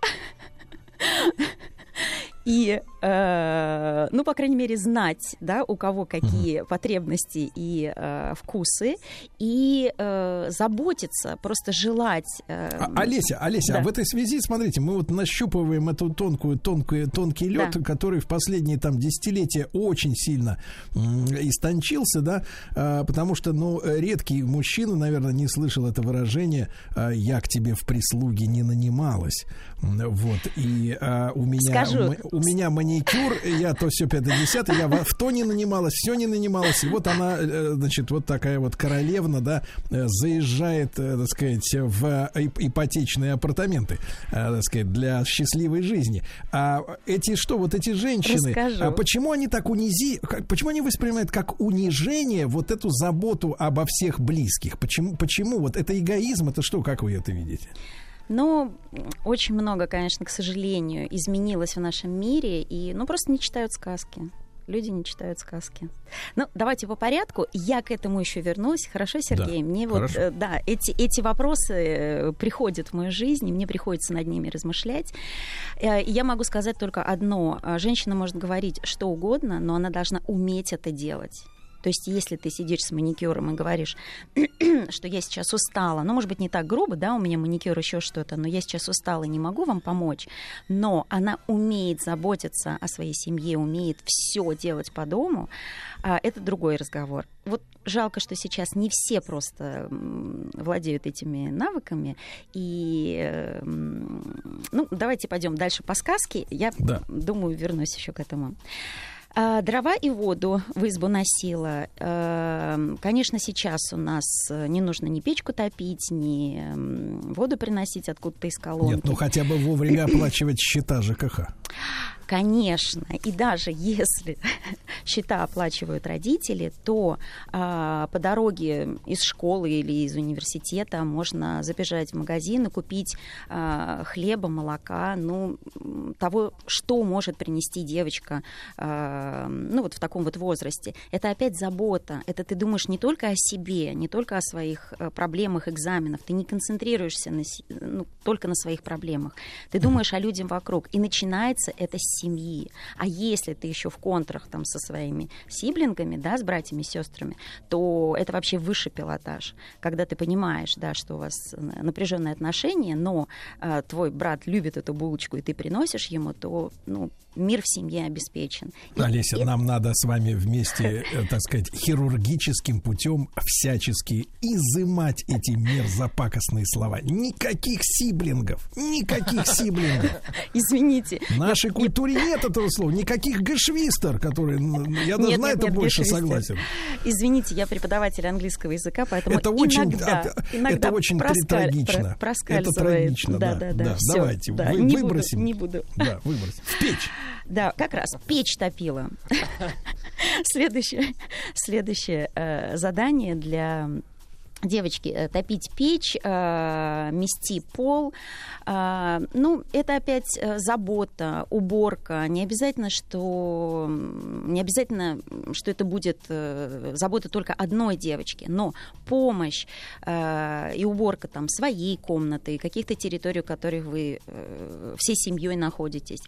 Небольшие какие-то обязанности должны уже проявляться, мне кажется, даже не в 10 лет, а намного раньше. Но Ещё- это как обязанность или как это должно восприниматься? как Это- обязанность или просто или нужно- девочка? это- Сейчас вот смотрите, Олеся, Да-да-да. пытаюсь на- нащупать Давайте, момент. давайте, давайте. М, Или или девочка должна воспринимать этот дом сразу как свой, и поэтому она в нем убирается не потому, что она кому-то оказывает услугу. И во что-то там она нанималась, например, в уборщице не нанималась, а просто это ее. И, и поэтому она следит за чистотой, потому что ей хочется жить в чистоте, а не она не прислуга в этом смысле. Совершенно верно. Она ам, хочет жить в чистоте и в пространстве, где она находится и где находятся ее э, дорогие и близкие люди. То есть это такое э, взаимодействие, когда ей помогает семья э, во всех ее делах, ну или в каких-то ее делах, и она точно так же может помочь э, своей семье. Но вообще это весело, весело убираться вместе, весело готовить что-то. Это общение. Ну, вы вы знаете, в последнее время было весело и вкусно только в Макдональдсе. Ну, э, хорошо, ш- хорошо, что сейчас ситуация такова, Грустно что мы можем... голодно.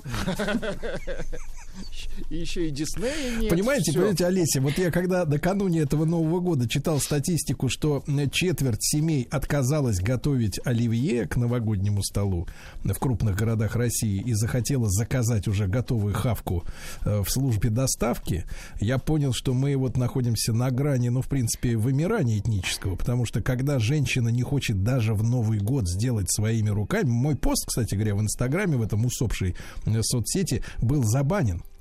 Потому что э, на, меня, наж- на меня нажаловались, да, вот эти бабы, э, которые считали, что я их оскорбил тем, что сказал правду. А я просто обнародовал статистику, что четверть семей решила не готовить на, на Новый год. Я считаю, что это высшая низость. То есть низшая низость, извините, да, когда люди даже не хотят на праздник единственный раз в году вместе собраться, почистить яйки, порезать огу- огурчики, э, купить майонезик, замешать все это вместе с дружной способны сделать. Нет, они просто сядут перед телеком и будут жрать из пластиковой посуды вот это вот на- варево, которое кто-то, понимаешь? Я понял, что это, это просто деградация, реально. Это очень-очень грустно, но могу сказать, положить на другую чашу весов, что вот у меня есть э, класс, там 30 человек, и мы присылали друг другу э, столы, ко- которые мы приготовили в наших семьях. Там не было... Фото. Ни, фото, совершенно верно. Там не было ни одного бургера, там были и салатики, и выпечка. И ребята э, присылали рецепты, хвалились, э, что они с утра, там кто-то в магазин побежал, кто-то там лапника нарвал и украсил стол. Поэтому мне кажется, что ну, эта статистика э, ну, не, не распространяется она прям на всех людей. Поэтому, конечно, нам, всем, есть... так- нам всем не Конечно. хочется верить в статистику, особенно если она нас оскорбляет. Но, ну хорошо, хорошо, Олеся, вернемся, да, Давайте. э, к этой истории. Да, вот девочка должна присматривать за чистотой. и за чистотой, и за людьми в доме, и за теплом. Печку топить. Это не то. Сейчас не нужно ничего топ- топить, даже батареи не нужно подкручивать все автоматически. Но девочка должна, э, не должна, а хорошо бы, если бы она своим теплом могла поддержать а, в любой момент, э, в сложной ситуации, свою семью. Видит мама расстроена, маму можно обнять, а, брату можно помочь там, младшему с домашним заданием, папе можно вернуть какую-нибудь шуточку, чтобы он а, не переживал там, по поводу каких-то проблем на работе. А от кого в семье зави- зависит вот именно такое воспитание девочки, что она растет э, Вот ну, таким скажем, солнышком, да? Ну вот да, вот э, да, вот это душевный, душевным центром семьи, да, это же центр семьи получается растет маленький, маленькое солнце. Ну, сейчас скажу такую вещь, э, которая, может быть, не, не- всем понравится. Так. Женщинам, ну, конечно, от мамы. Конечно, от мамы. Мама своим примером показывает, э, и девочка впитывает. Не То есть если мама, Вот если мама если- черный карлик, то солнце не родится, правильно? А, но если у нее будет какие-то э, моменты, когда она все-таки захочет светить, то девочка даже это считает.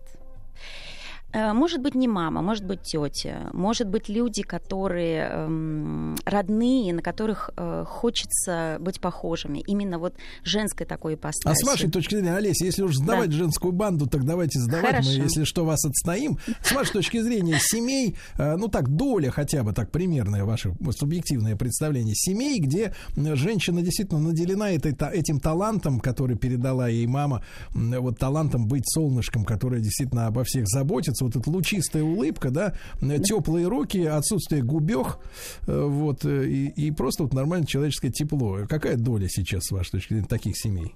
Э, Я здесь не могу быть объективной. Я, Нет, субъективно. о- Я, я очень... эм, Надеюсь. Я, счаст- я счастливый человек, и Да. вокруг меня э, все семьи, все мамочки именно такие, и девочки у них учатся. Вот вокруг Олеси Рыбинской, Ну, сказкотерапевта, консультанта а, по методу ко- комплексной сказкотерапии, все такие люди. Вот мы продолжим про сказку Морозко после э, новостей спорта.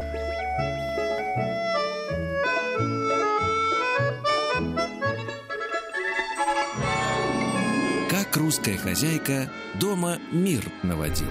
Итак, дорогие друзья, марафоном желаний, различным коучингом, э, шарлатанам и откровенным жуликам, понаехавшим из ближайшего зарубежья, э, м, э, которые обещают женщинам э, счастье в этой жизни, в этой. Вот, и счастье это никак не приходит. Мы сегодня хотим противопоставить нашим проектам «Как русская хозяйка дома мир» наводила правильное воспитание девочек, чтобы она... Мы готовим не прислугу, правда? Не прислугу, не обслугу, не обстирщицу, э, да, не рабыню, а женщину, которая действительно э, э, может сделать других счастливыми и, и сама является счастливым человеком, потому что мне кажется, это очень сильно взаимосвязано друг с другом. Невозможно м, вот стать счастливой, если рядом несчастные, и невозможно сделать других счастливыми, если ты несчастна сама. И воспитание девочки через народные сказки, вот об этом мы сегодня говорим, начинаем этот большой длинный разговор. Олеся Рыбинская, сказкотерапевт, консультант по методу комплексной сказкотерапии, и сегодня Морозко, русская народная сказка у нас, мы ее разбираем. Олеся, пожалуйста. Э, Мы остановились на том, что, да, наверное, скажу, что это один только урок. Мы сегодня разбираем только один урок э, мачеха и пачерица. А таких уроков и сказок очень много. И, конечно, мы будем говорить о том, как нужно просить помощи, как э, мужчина должен защищать э, женщину. Э, Это все будет. Мы просто начинаем с такой острой темы, э, поэтому, может быть, э, какой-то будет э, м, такой от наших слушателей э, м, отношений, да, ну, не, не очень хорошее. У нас, у нас, вы, вы не представляете, Олеся, у Да? нас вот этих марафонщиц нет, так что вы можете расслабиться. Хорошо. А, Они все дев- в Дубае. Всему девочка, всему девочка учится, всему. Но ничем старухе не угодить. Все не так, все худо. А это-то зачем? То есть зачем такое усиление? Мало того, что достаточно сложно, эм, нужно помогать и делать э, столько много вещей по дому, и душевных, и физических, а тут еще тебя за это все, за это э, ругают. Эм, смысл в том, что женщина, которая, особенно если она сидит там дома с детьми в течение какого-то времени, не, не так много путешествует, не так много общается, как мужчина, конечно же, в день превращается в день сурка. Жизнь превращается в день сурка. И иногда так хочется, чтобы эм, твоя половинка пришла и э, похвалила за все, что ты сделала, э, сказала, какая ты замечательная, какие у тебя золотые руки. Но не всегда это происходит. Э, Самый основной смысл вот этого послания в том, что мы делаем добро не для того, чтобы нас похвалили, а чтобы нашим людям было приятно прийти домой, чтобы они могли отдохнуть после забот, тревог, э, напряжения.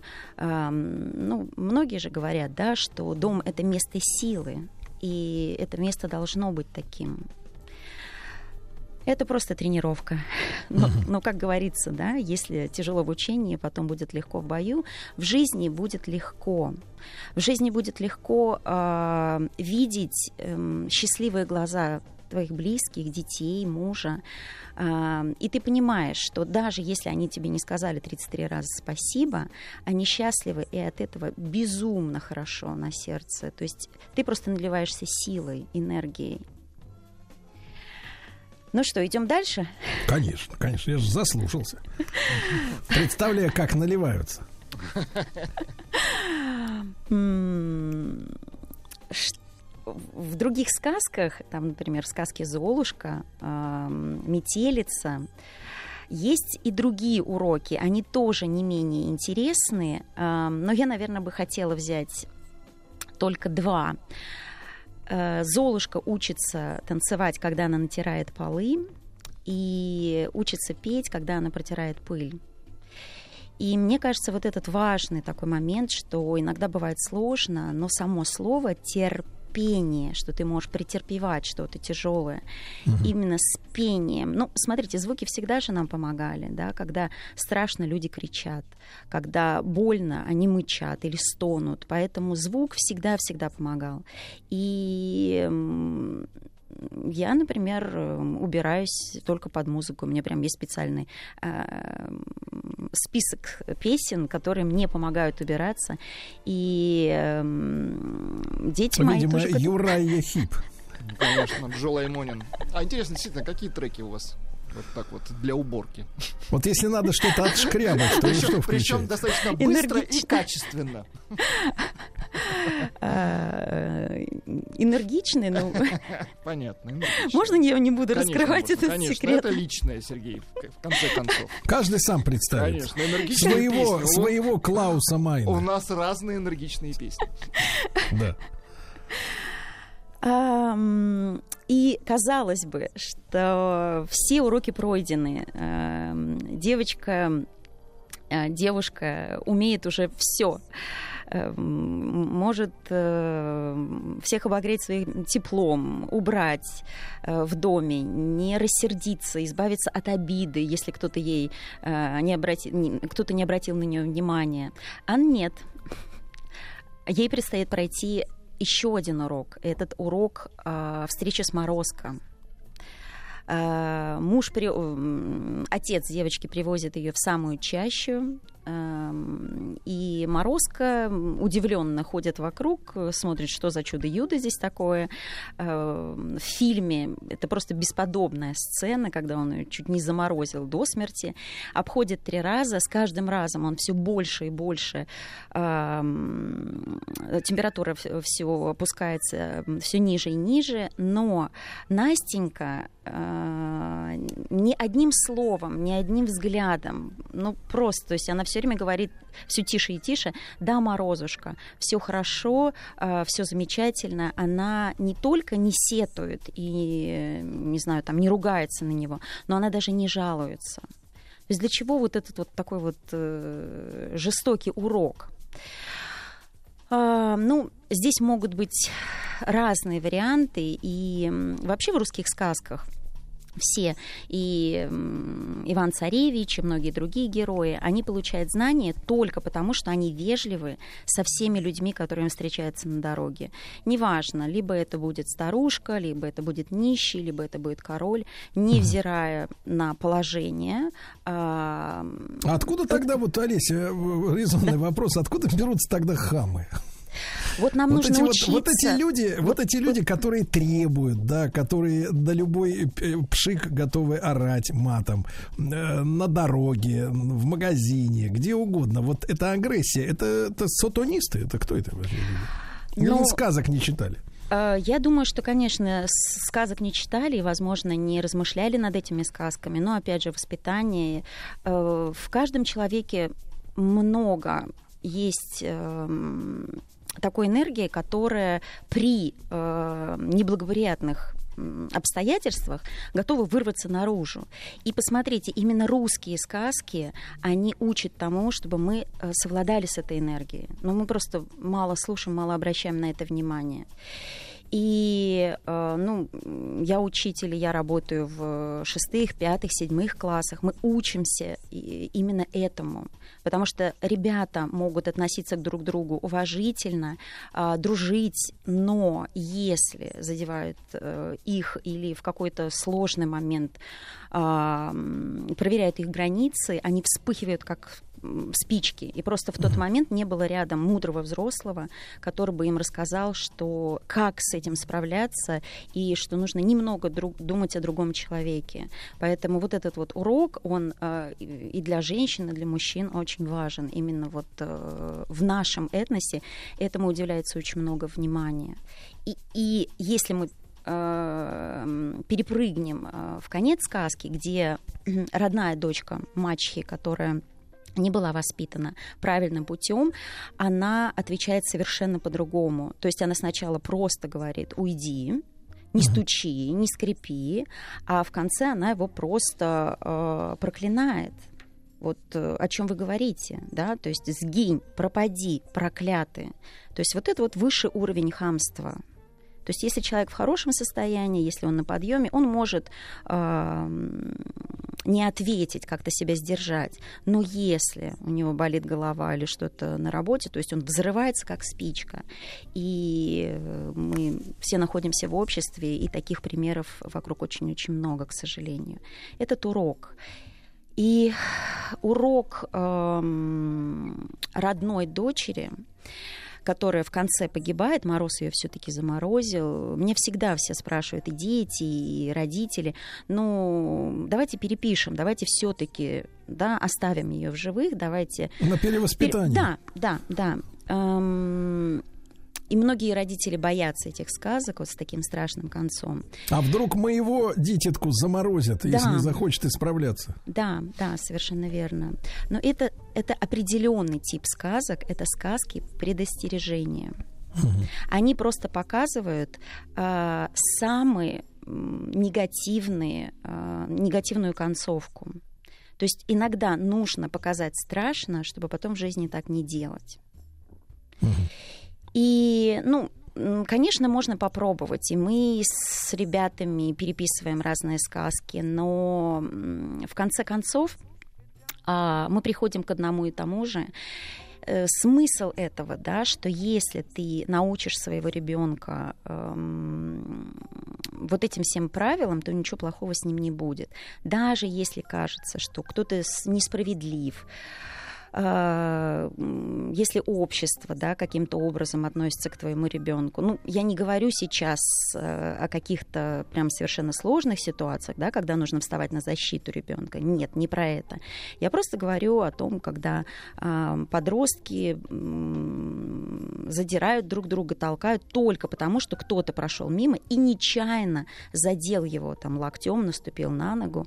А, То есть я говорю о таких вот мелких вещах, когда Не надо нужно- доставать э, динамит, если кто-то задел тебя плечом. Это понятно. Друзья мои, с нами Олеся Рыбинская, сказкотерапевт, консультант по методу комплексной сказкотерапии. Мы сегодня об уроке, э, который сказка Морозко э, вот дает детям и их родителям. Олесь, ну вы вот, я заметил, вы очень часто оговариваетесь, что вот, может, не, не- не как-то мамочки не так поймут. Они как бы вот так вот, им как бы тут сказка жестокая, что заморозили тварь в сказке, да, заморозили тварюгу поганую. Вот. А вы знаете, мне кажется, мы э, настолько оторвались от реальной жизни, вот, от реальной жизни, которая на самом деле и суровая, и жестокая бывает, и э, жесткая, в принципе, да, то есть вот эта изнеженность, э, при всем при том, что вы стоите вместе с сиблингами на нашей стороне, а тем не менее, понимаете, мы проги- прогибаемся перед, перед неженками, мы прогибаемся перед ним, мы не хотим их обидеть, мы, вот эта толерастия, которая, да, вот на- начала насаждаться у нас в 90-е годы, она все-таки пустила свои корни, нам не хочется кого-то обидеть, да, потому что они обижаются, они могут обидеться на русскую сказку, на то, что гниду заморозили, понимаешь? Вот с этим надо тоже бороться. А, потому что жизнь-то, она, так сказать, как говорили наши дедушки, бабушки, э, серьезная штука, Сережа мне говорили, тяжелая вещь, не поле перейти. Понимаете? Нам надо перестать бояться, что кто-то там чего-то испугается. А, э, Лучше человек испугается, э, вы правильно сказали, в, в тренировочном процессе, чем в бою э, медвежью болезнь словит, правда? Э, Сергей, вы правы, но я скорее не прогибаюсь, а я скорее хочу показать, что есть разные уроки, и люди, которые не раскрыли еще а, красоту и мудрость сказок, чтобы они не отвернулись от нас, а чтобы они все-таки пришли на следующий эфир и послушали. И, возможно, сегодняшний урок им не подойдет, и мы зайдем а, просто, ну, с другой стороны.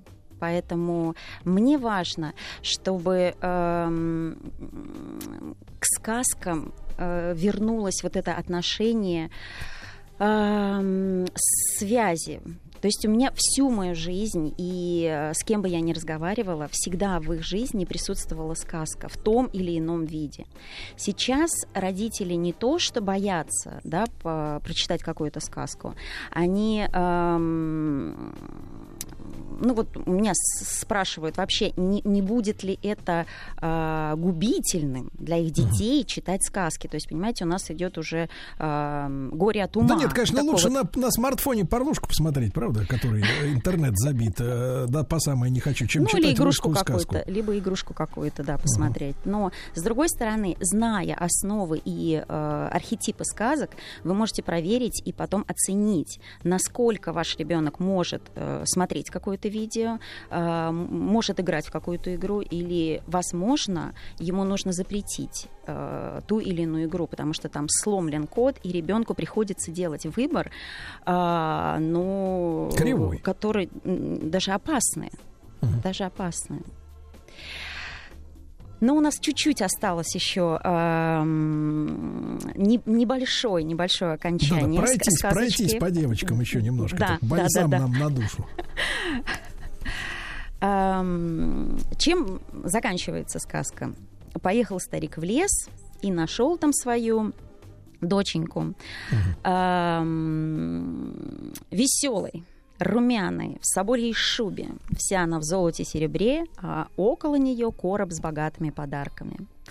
Опять в каждом слове э, скрыт подтекст. И э, что такое соболья шуба? С одной стороны, это достаток, но с другой стороны, это защита. Э, защита от мороза, защита от э, жизненных неурядиц. Эта девочка не будет падать в обморок, если э, придет в ее дом беда, и если настанут тяжелые времена. Она сможет поддержать и свою семью, и близких, и, может быть, людей вокруг себя, потому что она прошла вот эти вот все уроки. И после походов мы ходим со старшеклассниками, с седьмым классом в походы. Э, Вы знаете, люди м, поворачиваются совершенно другой стороной. Из э, серой неприметной мышки, из совершенно неинтересного э, молодого человека они превращаются м, ну, в, са- в самых популярных ребят, потому что они тихо, спокойно, уверенно, не падая в обморок от э, сложных ситуаций, от погодных сложных ситуаций, всех поддерживают и проходят этот путь достойно. Что можно посоветовать? Да, родителям, что можно посоветовать детям? Конечно же, э, слушать сказки, э, обсуждать их и просто находиться рядом с детьми, просто быть рядом с ними, смотреть, какие они выбирают э, дороги, почему они поступают таким образом или другим образом, и всегда на эту тему разговаривать. А, Конечно, бывают проблемы, и иногда хочется сразу прийти и сказать, как нужно делать, но я обычно стараюсь выслушивать. И после этого только когда мы поговорим, я могу сказать, может быть, даже рассказать какую-то сказку или притчу. Вот, например, если ребята друг друга ам, ну, при, при каком-то столкновении, причем нечаянном, да, они начинают там задираться. А, самый простой пример. Ты идешь по лесу, ветка тебя ударила нечаянно. А, ты же не, не срубаешь дерево, правильно? Все стоит на свои места. Иногда метафора и слово сказки э, намного проще воспринимать, чем ту ситуацию, в которой находишься ты, твой друг или не друг, и делать какие-то выводы. Поэтому сказка, она еще и таким образом воздействует, что она не говорит напрямую о ком-то. Эта информация завуалирована, ее легче воспринимать. Да. Олеся, ну спасибо огромное. Я рад знакомству нашему, да, э, сегодняшнему. Олеся Рыбинская, сказкотерапевт, консультант по методу комплексной сказкотерапии. Э, Что же, э, Владик, у нас э, забрежил где-то вдалеке. Я по- поздоровел, я тебе так скажу. Да, да, да, да, и вы как-то об- об- обмякли, да, вот, поздоровели, да, и забрежил, забрежил какой-то свет и здоровая альтернатива вот всей этой мразоте, которые последние годы пытались из наших женщин, в принципе, сделать э, э, ледяных королев. Э, Вот, так сказать, да. А мы как-то вот э, как-то пом- помогаем очеловечить их снова, вернуть нам, верните нам наших женщин. Да, друзья мои, это проект «Как русская хозяйка дома мир наводила». Спасибо вам большое. Еще больше подкастов «Маяка» насмотрим.